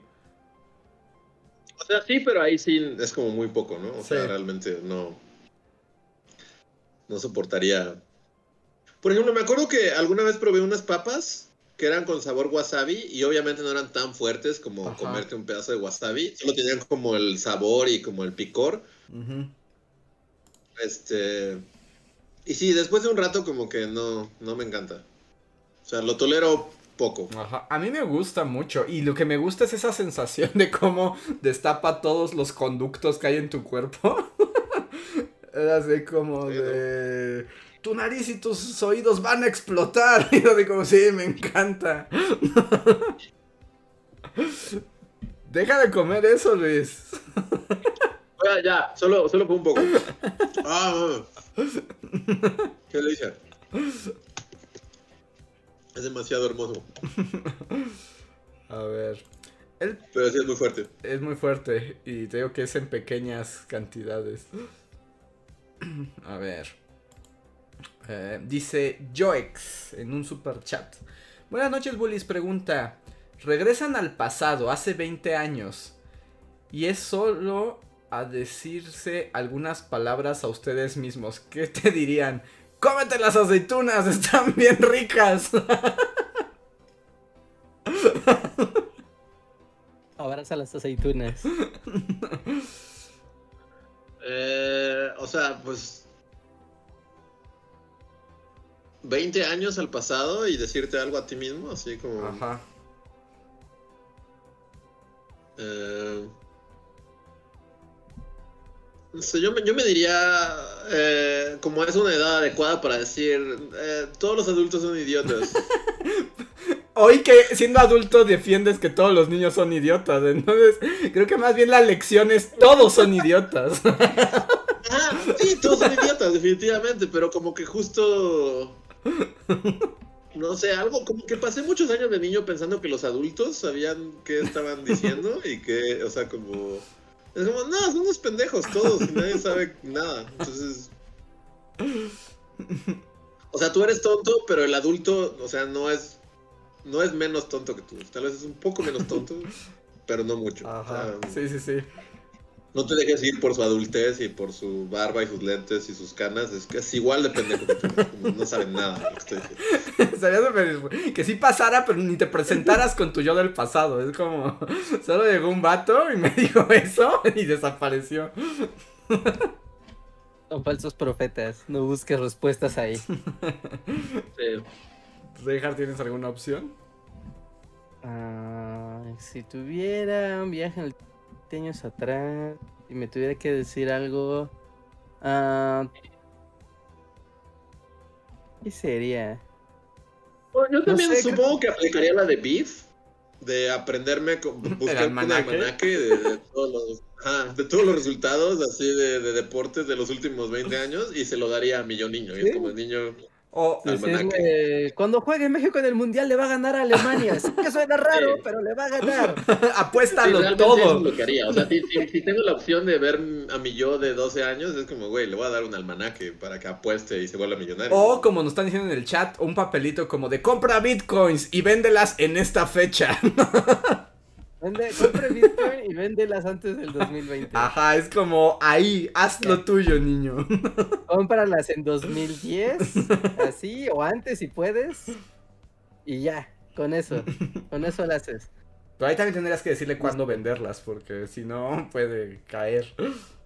porque la avaricia lo puede destronar y después perderlo todo.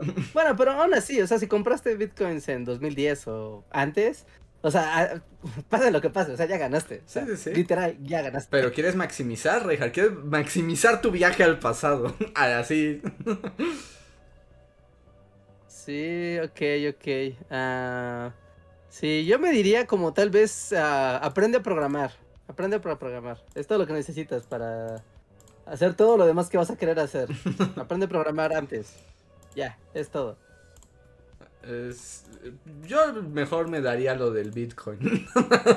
Era así como, ahórrate aprender. O le, o le enseñas canciones que se van a volver hits Ah. para que tú las hagas, así Pues, como- pero quién sabe, ¿no? Porque eso, por ejemplo, si tú sacaras un éxito así Motomami antes que Motomami, o sea, igual no, Sí, o sea, no, no pega, ¿no? no, ¿no crees que si le enseñas a tu yo del pasado despacito, así domina el mundo en 2017, ¿no? O sea, pero tendría que ser justo en 2018, ¿no? Porque si es un poco antes, tal vez el mundo no está listo para despacito. Sí. Yo a- a- aún así le pasaría un cassette así con todas las rolas que va a ser un hit y ya así como de rífate morro Ajá. y ya te vas. O como apoya a este artista en esta etapa antes de que se vuelva famoso.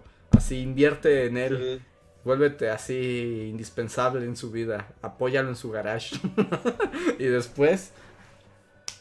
¡Bam! Que ahí están diciendo, podrían crear Harry Potter, pero creo que somos tan viejos que hace 20, si te vas Sí. 20 años al pasado, ya existe Harry Potter, ¿no? O sea, A ver, ¿cuándo es el primero de Harry Potter? Harry Potter. ¿Cómo se llama el primero? La piedra filosofal. la piedra filosofal, según yo es como el 2000, 2001. A ver, la película es 2001. Entonces, el libro tiene que El libro es como 99. El libro es 91. 91, no mames. ¿Sí? El libro, o sea, ah, todavía no era famoso. O sea, no, el, primero, el primer libro lo publicó en 91, al parecer.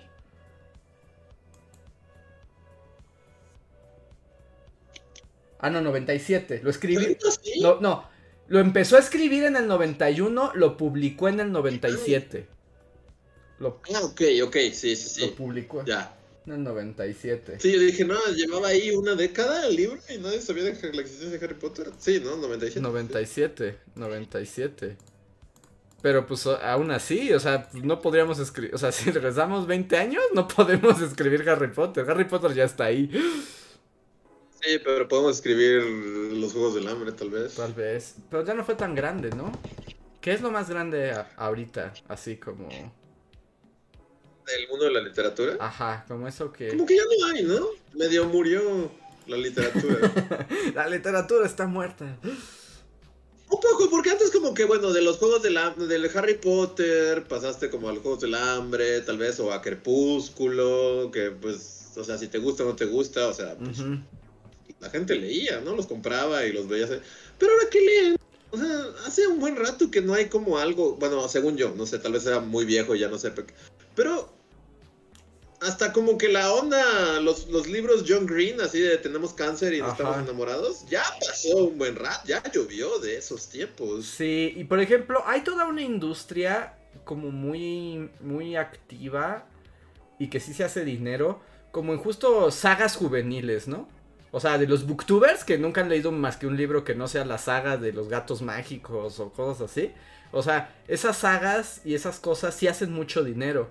Pero tienes razón, ninguna de esas ya sale de esos nichos. O sea, así como fue Harry Potter, ¿no? Que era como, no importa si eres un niño o no, o sea, es un fenómeno. Sí, o sea, como justo es una duda legítima, ¿cuál fue el último fenómeno de la literatura? Mm, Así, pero fenómeno, fenómeno, así que digas. ajá, todo el mundo agarró ese libro y el código da Vinci. Y, Así como el código da Vinci, ¿no? Una onda así. Que todo el mundo tenía ese O, libro. o- o incluso como, como tal vez eh, medio como apuntando hacia los jóvenes lectores, ¿no? Así como, como un Harry Potter o los Juegos del Hambre o... Ujú. O sea, realmente ya pasó un rato de que no hay un un fenómeno así de la literatura. Que también, bueno, hay otro factor ahí, ¿no? que tiene que ver con el cine. O sea, porque también esas cosas se volvieron gigantes a través del cine. Y ahorita el cine está bien clavado en los cómics, ¿no? O sea, como que las historias para esas cosas gigantescas las están buscando más bien en los cómics que en los libros. Como era en el tiempo de Harry Potter. Que bueno, que pasó desde El Señor de los Anillos, Narnia, que fue como irse a libros viejos, ¿no? Para hacer como esos grandes hits de, de taquilla. O sea, tal vez tenga que ver un poco por ahí también, ¿no? O sea, porque hay éxitos de libros, pero sí están como en un mundo más contenido. No, no han llegado todavía fuera de eso. Ya, es que sí, ya el mercado de la literatura ya, ya no se mueve igual que hace 10 años, hace 15 años.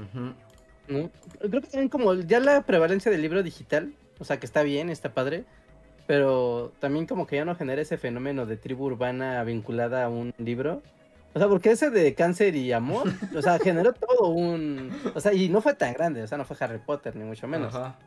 ¿No? Pero generó todo una todo un movimiento así de en todas las librerías lo veías y duró muchísimo tiempo y hubo película y había gente que se identificaba con la historia y era como muy bonita y la la la. Y ahorita como pues pandemia time y ya nadie va a las librerías ya lo Kindle y igual y no ves también cáncer, cáncer y amor ya ya va para una década ah, de, eso, 2010 eso. ¿cómo se llamaba ese libro? sí pues ya ya se llamaba. Eh, cáncer y amor. no se, John Green. No se llamaba Cáncer y amor, pero se llamaba. Se llama algo debajo de las estrellas. Bajo la misma estrella. La, estrella. la culpa, la, debajo, bajo la gran estrella. Bajo la, bajo la misma estrella. Y el libro se publicó en 2012. Sí, o sea, a ver, una década justo. Ajá. Sí, y ya, bueno, 10 años han pasado, una pandemia de por medio, sí es otro mundo.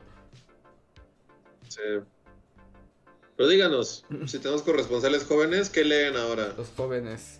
Además de esas lag... Ay, bueno, pero yo, ya, no va a haber hoy Andrés contra la literatura y los escritores. No hoy.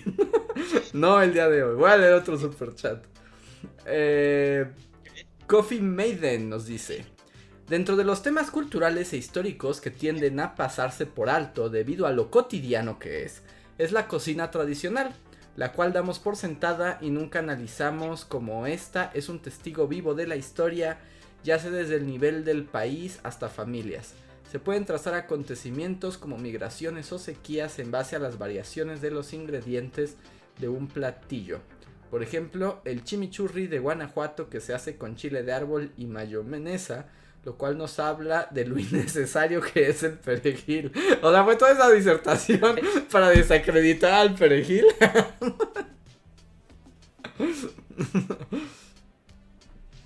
Pero sí, bueno, si les interesa, hay toda una...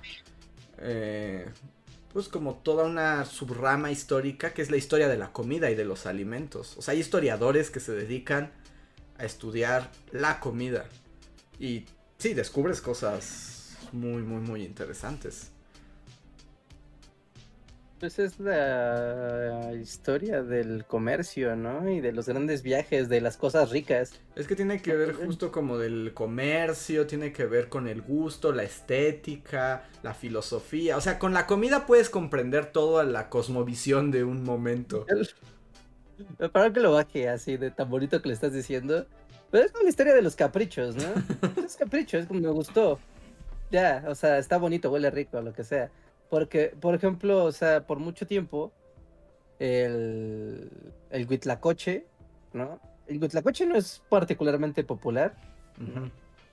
Y está ahí en forma de quecas y todo, ¿no? Pero el huitlacoche en muchos lugares es incluso, por ejemplo, se tira a la basura, ¿no? O sea, se le desprecias porque es un hongo, es el hongo del maíz. Pero en otras cocinas es como de, no manches, esto, pues, esto es un manjar. La coche es así, algo difícil de obtener y es súper rico y no es fácil de, obtener. Pero depende, o sea, por enteramente capricho, literal, ¿no? O...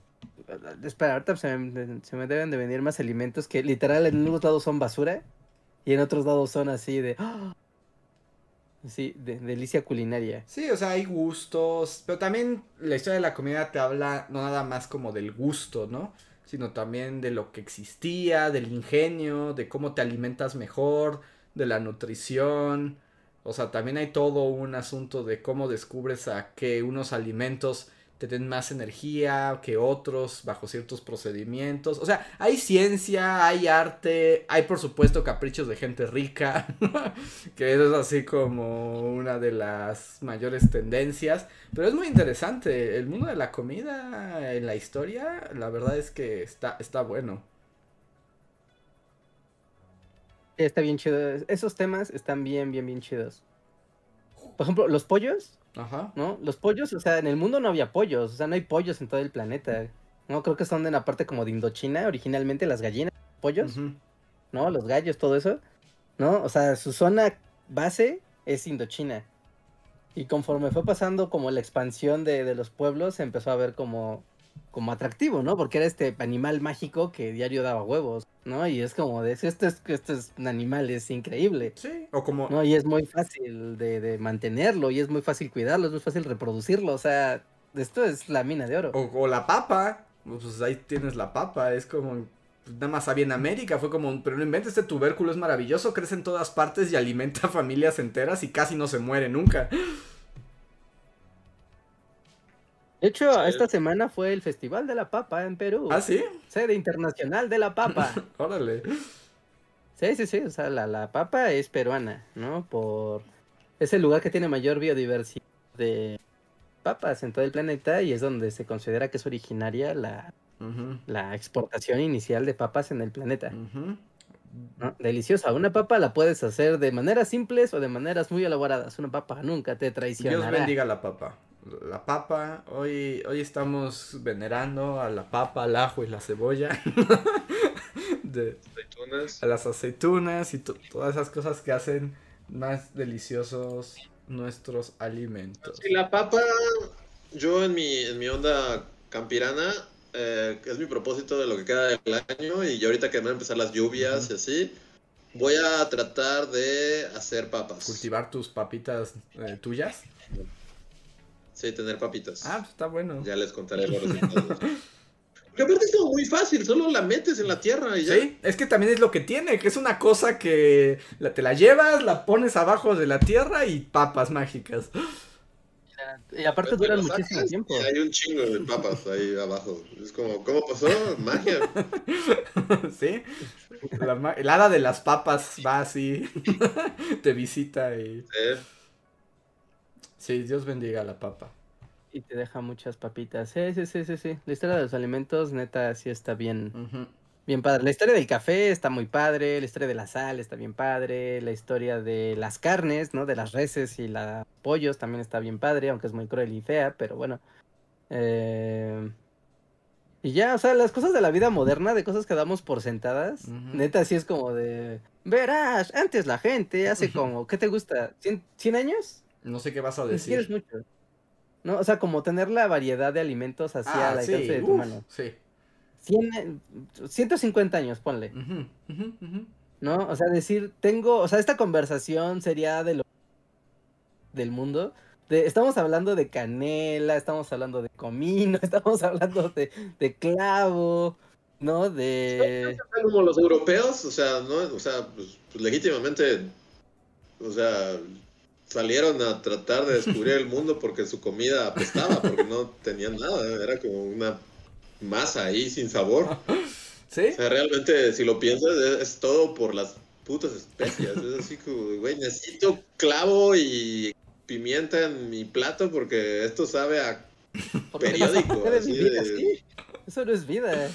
O sea, y sí, realmente, bueno, ahorita me están viendo flashbacks de, de- del video que hicimos de las papas, pero las papas, o sea, y, el tomate también, ¿no? Varias cosas vienen de América. Ay, muchísimo, o- muchísimo no sé, viene de no América. O sea, todo. O sea, sí, porque realmente en Europa solo tenían nada, o sea, tenían tierra. Carne, y- trigo. y- y- o sea, pero no tenían nada, es así como no le puedes poner una chingada a eso, así de, no sabían nada. Frutas, frutas, jodidas No frutas. tenían frutas, eh. No tenían frutas, no tenían nada, entonces realmente, pues sí, todo, todo es para, para que tu comida esté un poquito más... Sí. Pero sí recuerdo que, que al momento que estaba haciendo el video de las para que para mí era un descubrimiento así de, ah, no, o sea, como justo pensar así de, ¿y entonces qué comían antes de que hubiera papas y tomates y especias y No, pues por eso valía la pena, o sea, por conseguir pimienta estabas dispuesto a erradicar civilizaciones enteras. Era, necesito pimienta. Ya, porque mi comida tenga pimienta. ¿No? ¿A qué? ¿A qué? ¿A qué vas a ver esto? Es así como- Y para conservarla también, ¿no? porque También. también tienen esa magia que puede conservar antes de la refrigeración. Untabas todo con especias fuertes y aguantaba más tu carne cochina. Sí, ¿de qué sirve ser el rey de España si tu comida sabe a Exacto. plástico? De nada. Y sí, no, actualmente ya es una locura.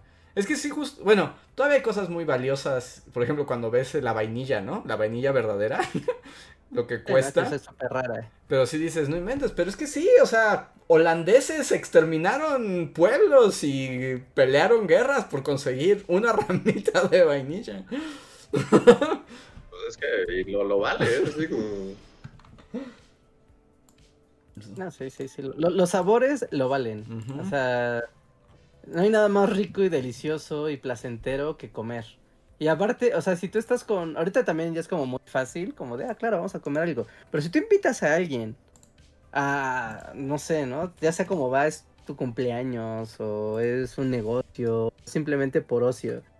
Y, y tú le invitas a tus amigos algo de comer realmente rico.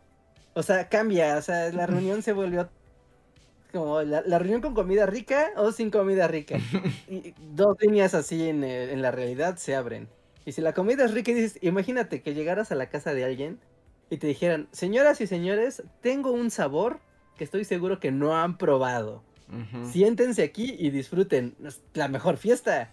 Sí, sí, sí. La mejor fiesta de Y todas. tiene un efecto. Tengo aceitunas. Es que negras. somos changos que nos construimos en torno a la comida y, y tiene muchos efectos psicológicos, anímicos. Por ejemplo, yo recuerdo, o sea, cosas... Nunca he visto como gente tan infeliz que en el comedor del imperio, ¿se acuerdan? Bueno, pues es que literal te servían cagadas. O sea, sí, pero eso sí cambia por completo. Es así como. O sea, mi día ya es malo y esto lo hace todavía peor. Me dan vómito de bebé. No puedo vivir con esto. Sí. Que también, o sea, está el otro lado de la tortilla y es como, o sea, todos conocemos como alguien que, que no come nada, ¿no? Así como que, ay, esto no me gusta, ya, esto no, es como, o sea, realmente estás perdiendo mucho, porque como dice Reinhardt, ¿no? Es una reunión en la que te van a dar un sabor único y así. Y hay mucha gente que se niega, es así como de, ay, no, porque se me hace que no me va a gustar, pero es así como, nunca lo has probado. Es que es el asunto. Es como. Por lo general son niños. Y de nuevo, los niños son tontos. Bueno, pero son niños. Los niños aprenderán. Para eso son niños. o sea, estoy recordando, ya sé, los quiero mucho a mis sobrinos. Y, o sea, pero estoy recordando como las últimas reuniones así premundo, en el que todavía eran como pequeños niños, porque luego la pandemia pasó y ahorita ya los veo y son adolescentes, así como más altos que yo. Es como, ¿en qué momento pasó esto? Pero como que justo ese último momento en el que así como que eran niñitos y puedes llegar y ser el tío que trata de enseñarles cosas, traté de enseñarles así de, pruébalo. Ah, pero es que no me... Es como, pero es que nunca lo has probado. ¿Cómo sabes que no te gusta si nunca lo has probado? Te convertiste en un papá, sí. Es así como...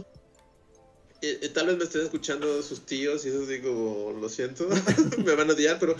Pero como que justo, o sea, tienes que enseñarle a los niños a que, a que prueben cosas, ¿no? O sea, como... Sí. Según yo no hay nada más que feo que la gente que se priva de cosas sola por prejuicios. Porque luego muchas veces, o sea, y, pues, bueno, historia de niño va, como yo dije, o sea, todos, todos, todos fuimos niños y todos tuvimos como esta etapa de, de decir, ¡eh!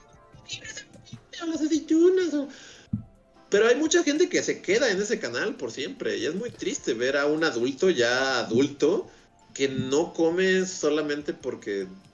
Ay, esto no me gusta. Y es así como, pero Es que además- nunca lo has probado. Es que e- ese es el, ese es el, el punto, ¿no? O sea, es como, yo que soy bien triquismiquis, pero sí es como de, como de, pruébalo. Ya que lo pruebes, puedes tener un juicio y decir, me gusta o no me gusta. Pero si no lo has probado, no puedes, ¿no? O sea, es como de, pruébalo, maldita sea, pruébalo. Sí, es como la gente que le dan, por ejemplo, no sé, que ve los. ¿Cómo se llaman? Los grillos Chapulines. que dan en Oaxaca. Este, Chapulines. Ajá. y me, ¡Ey! Es, es como pruébalo. O sea, solo vives una maldita vez. y bueno, va, los probaste y dijiste, nomás no me gustó la consistencia y mascar un insecto y que sus patas se queden en mis dientes. Bueno, pero pero ya tuviste la experiencia, ya, ya sabes, ya nadie te va a contar como Ujú. a los pinches grillos saben a esto, ¿no? No, no sé. Ajá. Según yo, pocas veces me he privado de comer algo. O sea, hay pocas cosas es así como de jamás lo volvería a probar. O sea, no sé, justo según yo tienes que tener como esta onda de pruébalo. Sí, es que lo pruebas y luego ya. Yo sí he probado muchas cosas que ha sido como esto jamás lo volveré a tocar, ¿no? Pero es como de, pero ya sé. O sea, es como. Y ya me niego después de eso. Pero sí, pues hay que probarlo porque. Porque si no es eso, porque también me ha ocurrido que luego ves cosas que dices. Ay. No, no, nomás no. Y cuando las pruebas dices. ¡Wow! Es, es Delicioso, delicioso. Sí, sí. Bueno, y a veces sí vale la pena como darte la oportunidad varias veces. Porque, o sea, a veces ocurre que vas a comer algo que es rico, pero no tienes la suerte de que esté, tú sabes, como en tu mejor expresión. Ujú. Como cuando vas a un restaurante y dices, ah, no, es que es súper rica, no sé, ¿no? La barbacoa es riquísima. ¿no? Y vas y pues resultó que ese día la barbacoa no está chida. Y ya te quedas con la idea de que no es así. Como de, no, a ver, prueba y reprueba, tal vez por algo a la gente le gusta tanto o no. Y lo vas mezclando y todo. O sea, tener la mente abierta con esas cosas no es fácil. No, o sea, no, no, tampoco es... O sea, si es como de niño, pues es como muy natural, ¿no? Que te dé miedo, no quieras, pues ya sepas lo que te gusta y pues te encasilles en lo que te gusta y ya. No, pero de, de grande tampoco es fácil, o sea, de decir, ah, pues cómete, no sé, ¿no? Eh, un ajo crudo. Y es como de, no, qué asco, es como, cómete el ajo crudo, cómetelo, vas a ver, está chido. Tal vez no. Crudo tal Crudo vez es tal demasiado, sí, pero. Sí, Sí, ¿no? crudo ya sería que suena como a reto así de Fear Factor. Pero Pero bueno, ese es el ejemplo. Es- en un caldito, ajá, de que se quedó ahí en tu consomé un ajito ahí flotando y Ajá, ¿no? O vas a un lugar que no es el lugar que tú sueles, en el que no sueles estar, ¿no? Y es como de, ah, pues es que aquí los tamales no son como en la Ciudad de México, ¿no? aquí los tamales son, no sé, ¿no? O sea, tienen frijoles adentro. Ah, es como un tamal de frijoles. Sí, güey, cómetelo, está bien delicioso. No, ¿cómo crees? No? Tienen que ser como en mi tierra, ¿no? Tienen que ser rojos, verdes. Dulce. Ujú. Ay, es como de no, cómete el maldito tamal y no hagas preguntas, disfruta de lo que te ponen enfrente, por algo la gente lo traga. es de una playera que diga. ¿Ustedes pueden pensar como en, en cómo, cuál ha sido como, o sea, si- o si han tenido como algún sabor eh, relativamente reciente, así como que neta antes de fruta- 2022 nunca hubieran... Mm. La fruta Yo es horrible, casualmente ahorita, Por puras coincidencias del destino puedo decir, o sea, no es que nunca hubiera probado un rábano, pero como que esta onda de... como de partir varios y echarles como limón y chile o lo que sea, como rábanos, pero así como si fueran papitas. Ajá. O sea, porque había probado uno, tal vez, o que en el pozole le echas así como uno, y pues no sabe a nada realmente, ¿no? Ujú. Como algo muy insípido, pero cuando empiezas a probar varios, o sea, como cuando ya te comes así un montón, como si fuera botana, Ajá. como Te que quema, ¿no? te crea una sensación como de gilocaína, como que te a- adormece la boca bien raro, ¿no? Y eso es algo que relativamente nunca había probado antes, así, y no sé si me encantó, o sea, no podría, o sea, Ujú. O sea, está chido, pero a la vez como que medio lo odio. Pero, pero es algo nuevo, es algo que jamás había probado. Ajá. Sí, yo no, no estoy seguro, así como que en el, este año haya probado algo que no había probado antes, creo que no. No estoy seguro. Mm. No, no me viene nada a la mente. ¿Tú, Reinhardt? Mm, cosa así desagradable. No, no, la que no sea, la que sea, o sea, como un sabor nuevo. Nuevo, nuevo, nuevo, nuevo. Este. Más o menos nuevo, los chiles rellenos, pero que no son de chile, sabes que normalmente son de chile pobre, son estos chiles verdes, carnosos, ¿no? Sino más bien de chile ancho, Ancho. que son este Rojo, ¿no? chile rojo y que su piel es muy delgada, casi papelosa. ¿No? Igual haces lo mismo, o sea, pues es un chile relleno, ¿no? Peas, le pones queso, un guiso adentro, pero pues el chile es este, este distinto. Yo ya lleva un rato que los comí, pero sí está como en el top de las cosas nuevas que antes te decía, ah, esto es como medio aberrante, es como de, ah, chiles buenos, ¿verdad? Pero no, sí están chidos, sí están chidos. Ahí está. Voy a darme prisa porque ya son las 11 y nos faltan leer muchas cosas. Eh, Rauco nos... Ah, no, antes de Rauco. Juan Gómez nos deja un super chat y dice, Bully, los chilaquiles con cilantro roquean. Pues sí, ¿no? Con salsita, con cilantro. Lo, Y ah, también les puedes... O también les puedes espolvorear cilantro. No lo vería... o sea, no lo vería mal. Está raro, pero sí. Que realmente también tiene el, pasote, ¿no? O sea, les ponen luego ramas de pasote a, los verdes. Sí. Rauco nos deja un super chat y dice: Prueben el jengibre confitado, es delicioso. Eso sí no lo he probado nunca. Pero suena Javan GGG nos dice, hola Bullies, este comentario es para que Luis vea Madoka antes de que lo quiten de Netflix. la acabo de terminar y es increíble. No, pues ya, ya valió, la quitaron antier, según yo. Ah, ya la quitaron. Según yo, mayo 31 era el límite. No sé si lo habrán extendido. Pues ya no pasó. mejor murió en Netflix antes de ver 10 capítulos de 20 minutos. de niñitos de color con historias muy retorcidas. No, o sea, no sé si lo vieron en Twitter, pero, o sea, en vez fueron como, como, bueno, todavía no lo termino ni siquiera, pero como capítulos de Stranger Things que duran como hora y media cada uno, y así como, esto es tan malo, lo odio, me encanta, voy a seguir viendo. Si eres la niñita de esto horrible, me encanta. Un poco así. Exacto. Porque objetivamente hablando es muy malo, pero, pero no puedo dejar de verlo, lo siento. Yo, yo no te voy a juzgar porque estoy en la misma situación, también lo empecé a ver y es como, está bien malo, pero por alguna razón lo sigo viendo y es como de... O sea, no me desagrada el nivel de correrme, sino hay cosas que hasta son ya son tan chafas que quiero ver. Así como... y yo diría que también, o sea, en, mi dinámica, porque bueno, como que lo vi ahí mientras terminaba el video, pero pues ya saben cómo es como cuando estás en Rush edición, pues no tienes tiempo como para... Detenerte. Entonces dije, ah, lo voy a empezar a ver como ya como recompensa, así de en cuanto sube el video empiezo a ver Stranger Things.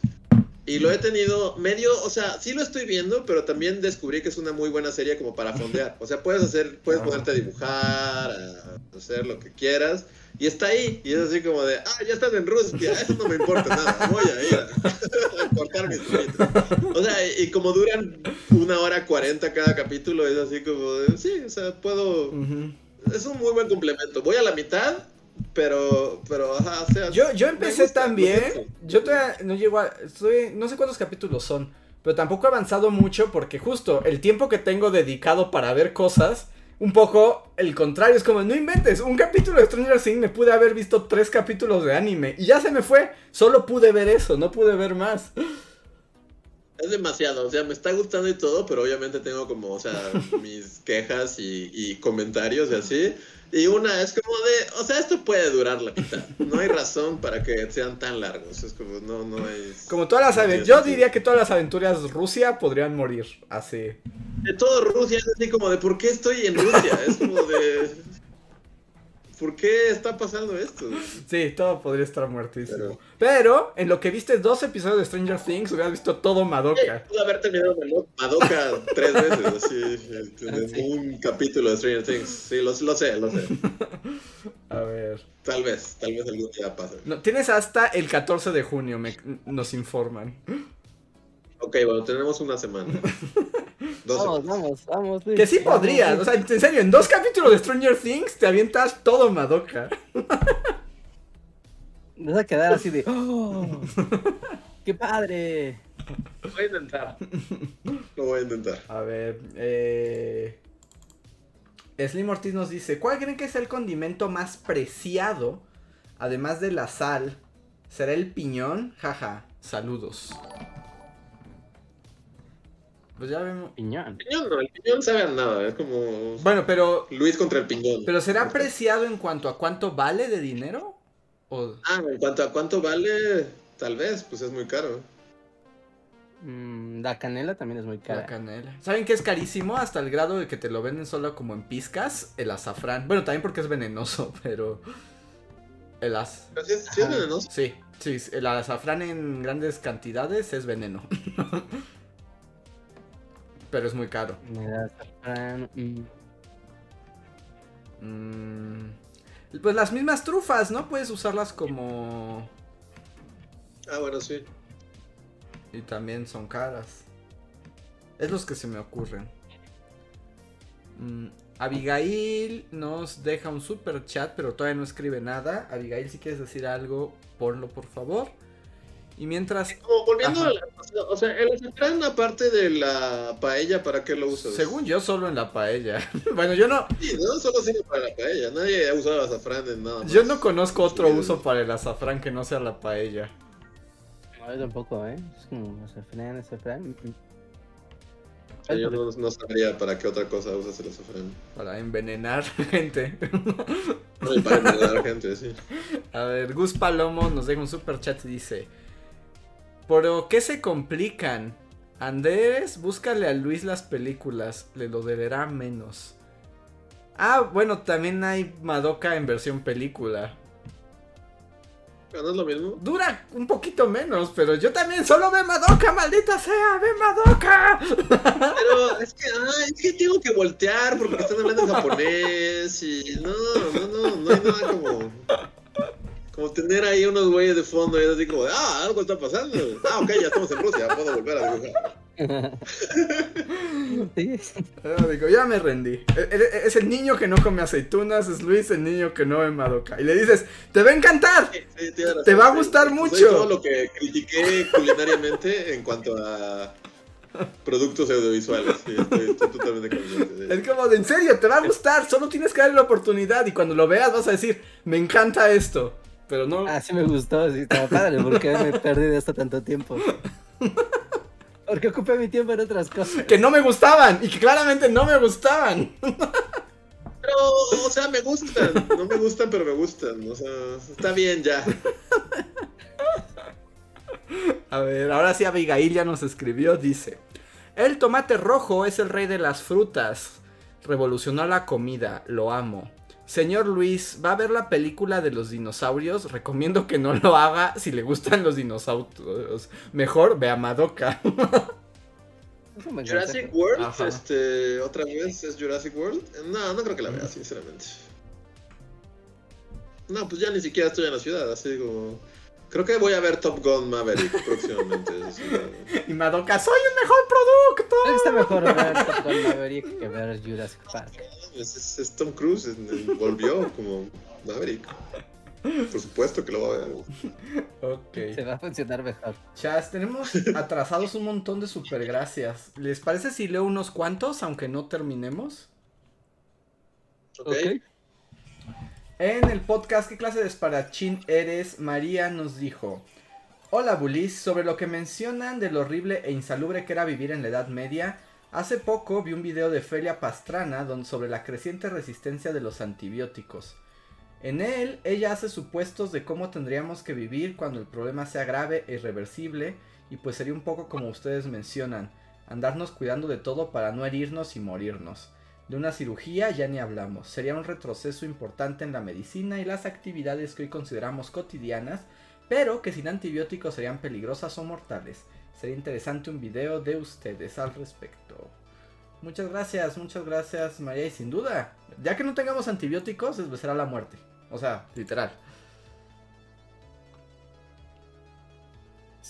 Sí, pues sí, ¿no? Porque lo otro es que tengas antibióticos y te fastidies el hígado y te mueras igual. Entonces, Pero te- es menos probable que, o sea, tu tiempo de exposición a los antibióticos te mata, o sea, en mayor tiempo que una herida sin antibióticos. Sí, sí, o sea, a eso me refiero. Que Ujú. si, o sea, si ya eres inmune a los antibióticos y hay estos como super antibióticos, como que ayudan a que no se genere, pero el propio antibiótico es el que te va a envenenar y te va a matar. Sí. Así que, antibióticos. Y en ese mismo podcast, Papita Rebelde nos dice: Uy, el 23 de mayo es mi cumpleaños, sería bonito que me felicitaran. Me llamo Paul Cota, gracias. Pues un feliz cumpleaños muy atrasado, Paul, pero igual te mandamos felicitaciones. Muchas, muchas felicidades atrasadas. Un abrazo. Déjame, le pongo felicidades atrasadas aquí. Ok. Eh, en ese mismo... Ay, pero... Les recomiendo que... Esto es como... Les recomiendo, amigos, que escriban su super chat en el mismo como comentario, ah, porque si no es difícil leerlo. Dice Seras Victoria, no sabemos cómo jala y eventualmente explotará. Galileo, no podemos decir eso. Bueno, entonces sí, y sin embargo, se mueve. Muchas gracias, Seras Victoria. Es que Muchas gracias. Muy buena, gracias. Mm, Steven Servín nos escribió en el de la llegada de los libertarios. Y nos. Gracias, Steven. me caes muy bien. Porque nos deja un comodín más para evitar temas incómodos. gracias, siempre son. Siempre son bienvenidos. En ese mismo podcast, Mim nos dice: Gracias. El grupo del que hablaban, ya saben, todavía existe, pero está muerto. Directo en el corazón, jajaja. Ja, ja. Es que Mim vivió. Vio esa guerra, toda, eh. esa, toda esa guerra por el. Por el. Que. Ok, sí, ya. ya no, no, lo menos que hablemos de ese grupo, mejor. Al, Alberto Luquín. Los libertarios llegaron. mm, Hubo que tomar acciones. Alberto Luquín nos dice en ese mismo, básicamente podríamos decir que los libertarios son los terraplanistas de la economía, filosofía, política, sociología y las demás áreas del conocimiento. No necesariamente, porque no niegan la realidad, más bien su visión está muy distorsionada. Pero eso, eso es medio, medio negar un poco la realidad, ¿no? O sea, bueno, sí. no a esos extremos, obviamente, pero... Sí, bueno, pero sí. cuando sí. alguien te está diciendo que el pobre es pobre porque está como que negando... Y negando su realidad, porque bueno, si ya vas a ser libertario siendo clase alta, hijo de un empresario que te va a, a, a heredar así un corporativo, pues va. Pero la mayoría son güeyes godín que, que, que, que a la vez no tienen nada, ¿no? Y están así de, Elon Musk, Elon Musk. Y así como, güey, o sea... Bueno, Sí, sí, y además eso es lo que dicen Elon Musk. Solo dicen eso, no dicen nada. Ajá, sí, sí, sí, como si fueran un Pokémon. Así. Sí. Elon Musk. Musk, Musk, Elon Musk, Musk. Sí, es, es, es verdad. sí. ¿verdad? Hay, hay un el clásico del el güey que está así con un cuchillo, así de voy a defender a la clase que me explota. Ajá. Pero, pero sí. Muy bien. El siguiente super chat es de Mermelau que nos escribe en el de Trópicos, Nueces y Cultura. El título más ambiguo de la historia. que dice: Hola chicos. Me, me pasé gran parte de la pandemia obsesionada con mi genealogía, stalkeando gente muerta en Family Search, que a diferencia de MyHeritage es gratuito. Ya destapé siete generaciones completas buscando raíces prehispánicas con sonido de tambor y flautitas. Porque en las actas se deja registro de quiénes son indígenas. Y nada, puros güeros lecheros de ranchos de Nueva Galicia y dramas familiares que se quedan cortos a los. dejan cortos a los buen día. Que alguien me detenga, por favor. Les mando un saludo. Hace rato que no los alcanzo en vivo, pero siempre los escucho en editado. Me alegra la vida en la oficina. Muchas gracias, Mermelao. Está... Wow, qué chido hacer esta exploración, ¿eh? Sí, y bueno, sí, seguro. Pero esto, esto no es el, el que Reinhardt renegó porque es de mormones. Ah, es el otro que es gratuito. Sí, O sea, es el... Es el... ajá. Sí, es el mormón. Ah, ok. Pero este. Lo que está chistoso es que ella esperaba tener raíces indígenas y terminó con puros pleitos de. Puros güeros Ajá, ple- pleiteros. Pero pues, vende así pasa, Mermela. Uno no, no decide dónde quedan los chismes de los antepasados. A ver. Voy a leer, yo creo que uno más y aquí terminamos. Toño Inclán nos escribió en el de robots y ciencia ficción en el cine. Ese ya está lejano. Quisiera actualizar la lista de robots geniales con Ron da Error. A esa película nadie, pero nadie la peló y qué lástima porque sí está buena. Su defecto es tener un villano débil e innecesario. No sé, ¿tú sabes, Luis? Ron de Error, da Error. ¿Se llama así? El robot. El robot se llama así, pero no sé si así se llama la película. Ron da. Ah, sí, así se llama la película. Eh, nunca había escuchado hablar de esto. Pero. Pero gracias por el. Creo que vi el corto de esta película, a ver, no, no sé. Es como animada, No. pero no, no, no sabía de su existencia.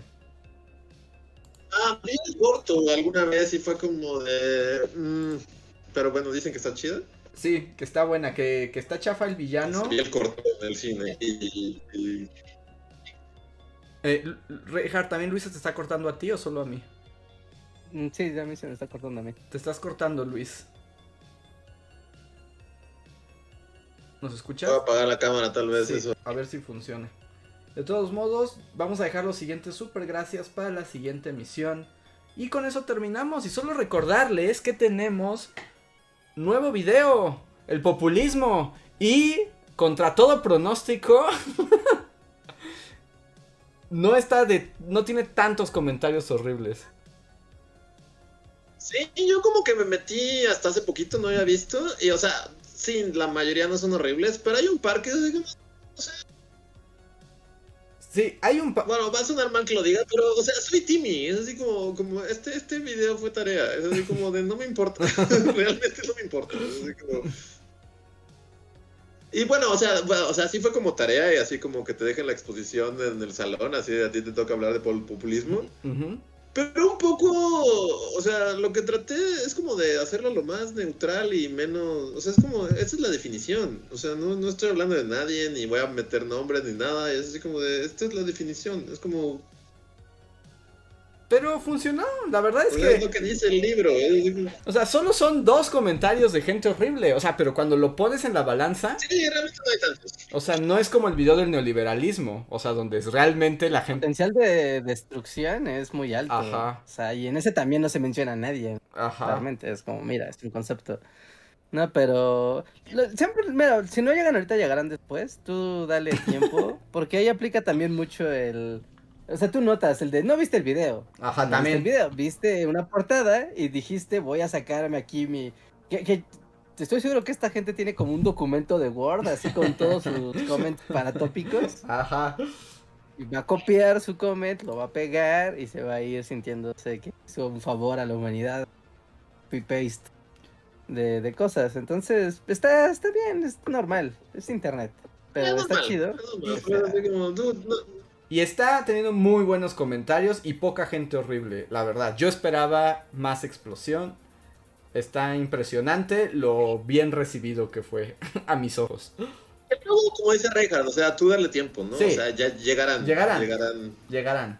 Llegarán en el contexto que sea necesario, porque, por ejemplo, varios videos van en tono, o sea, como estos que son conceptos, hasta que se ponen en la escena pública de forma masiva es cuando se hacen búsquedas, ¿no? Entonces ahorita como que el tema de populismo está como siendo así en la agenda pública.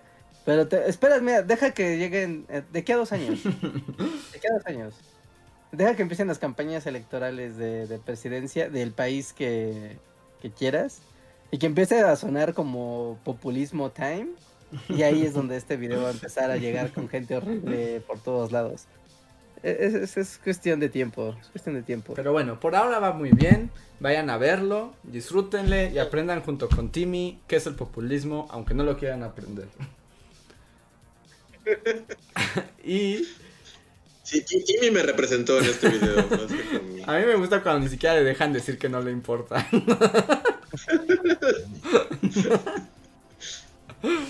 Lo voy a explicar igual. Pero bueno, yo creo que eso terminamos y yo creo que les vamos a deber el poscotorreo para la siguiente porque ya nos pasamos un montón de el tiempo. Así que poscotorreo para el lunes. Pero por ahora, muchas gracias. Saludos a todos, espero se hayan disfrutado esta emisión. Comenten, den like antes de irse y nos vemos la próxima semana. Solo ve el outro y nos vamos de aquí. Bye. Cuídense. Vean el video. Bye. Síguenos en Facebook, Twitter y YouTube con el usuario Bully Magnets. También suscríbete a nuestro podcast en iTunes y en la app de Mixler para tener lo más nuevo de nuestros contenidos siempre a la mano. Deja tus comentarios, suscríbete, compártenos con tus amigos y recuerda, Bully Magnets, donde la historia en verdad es divertida.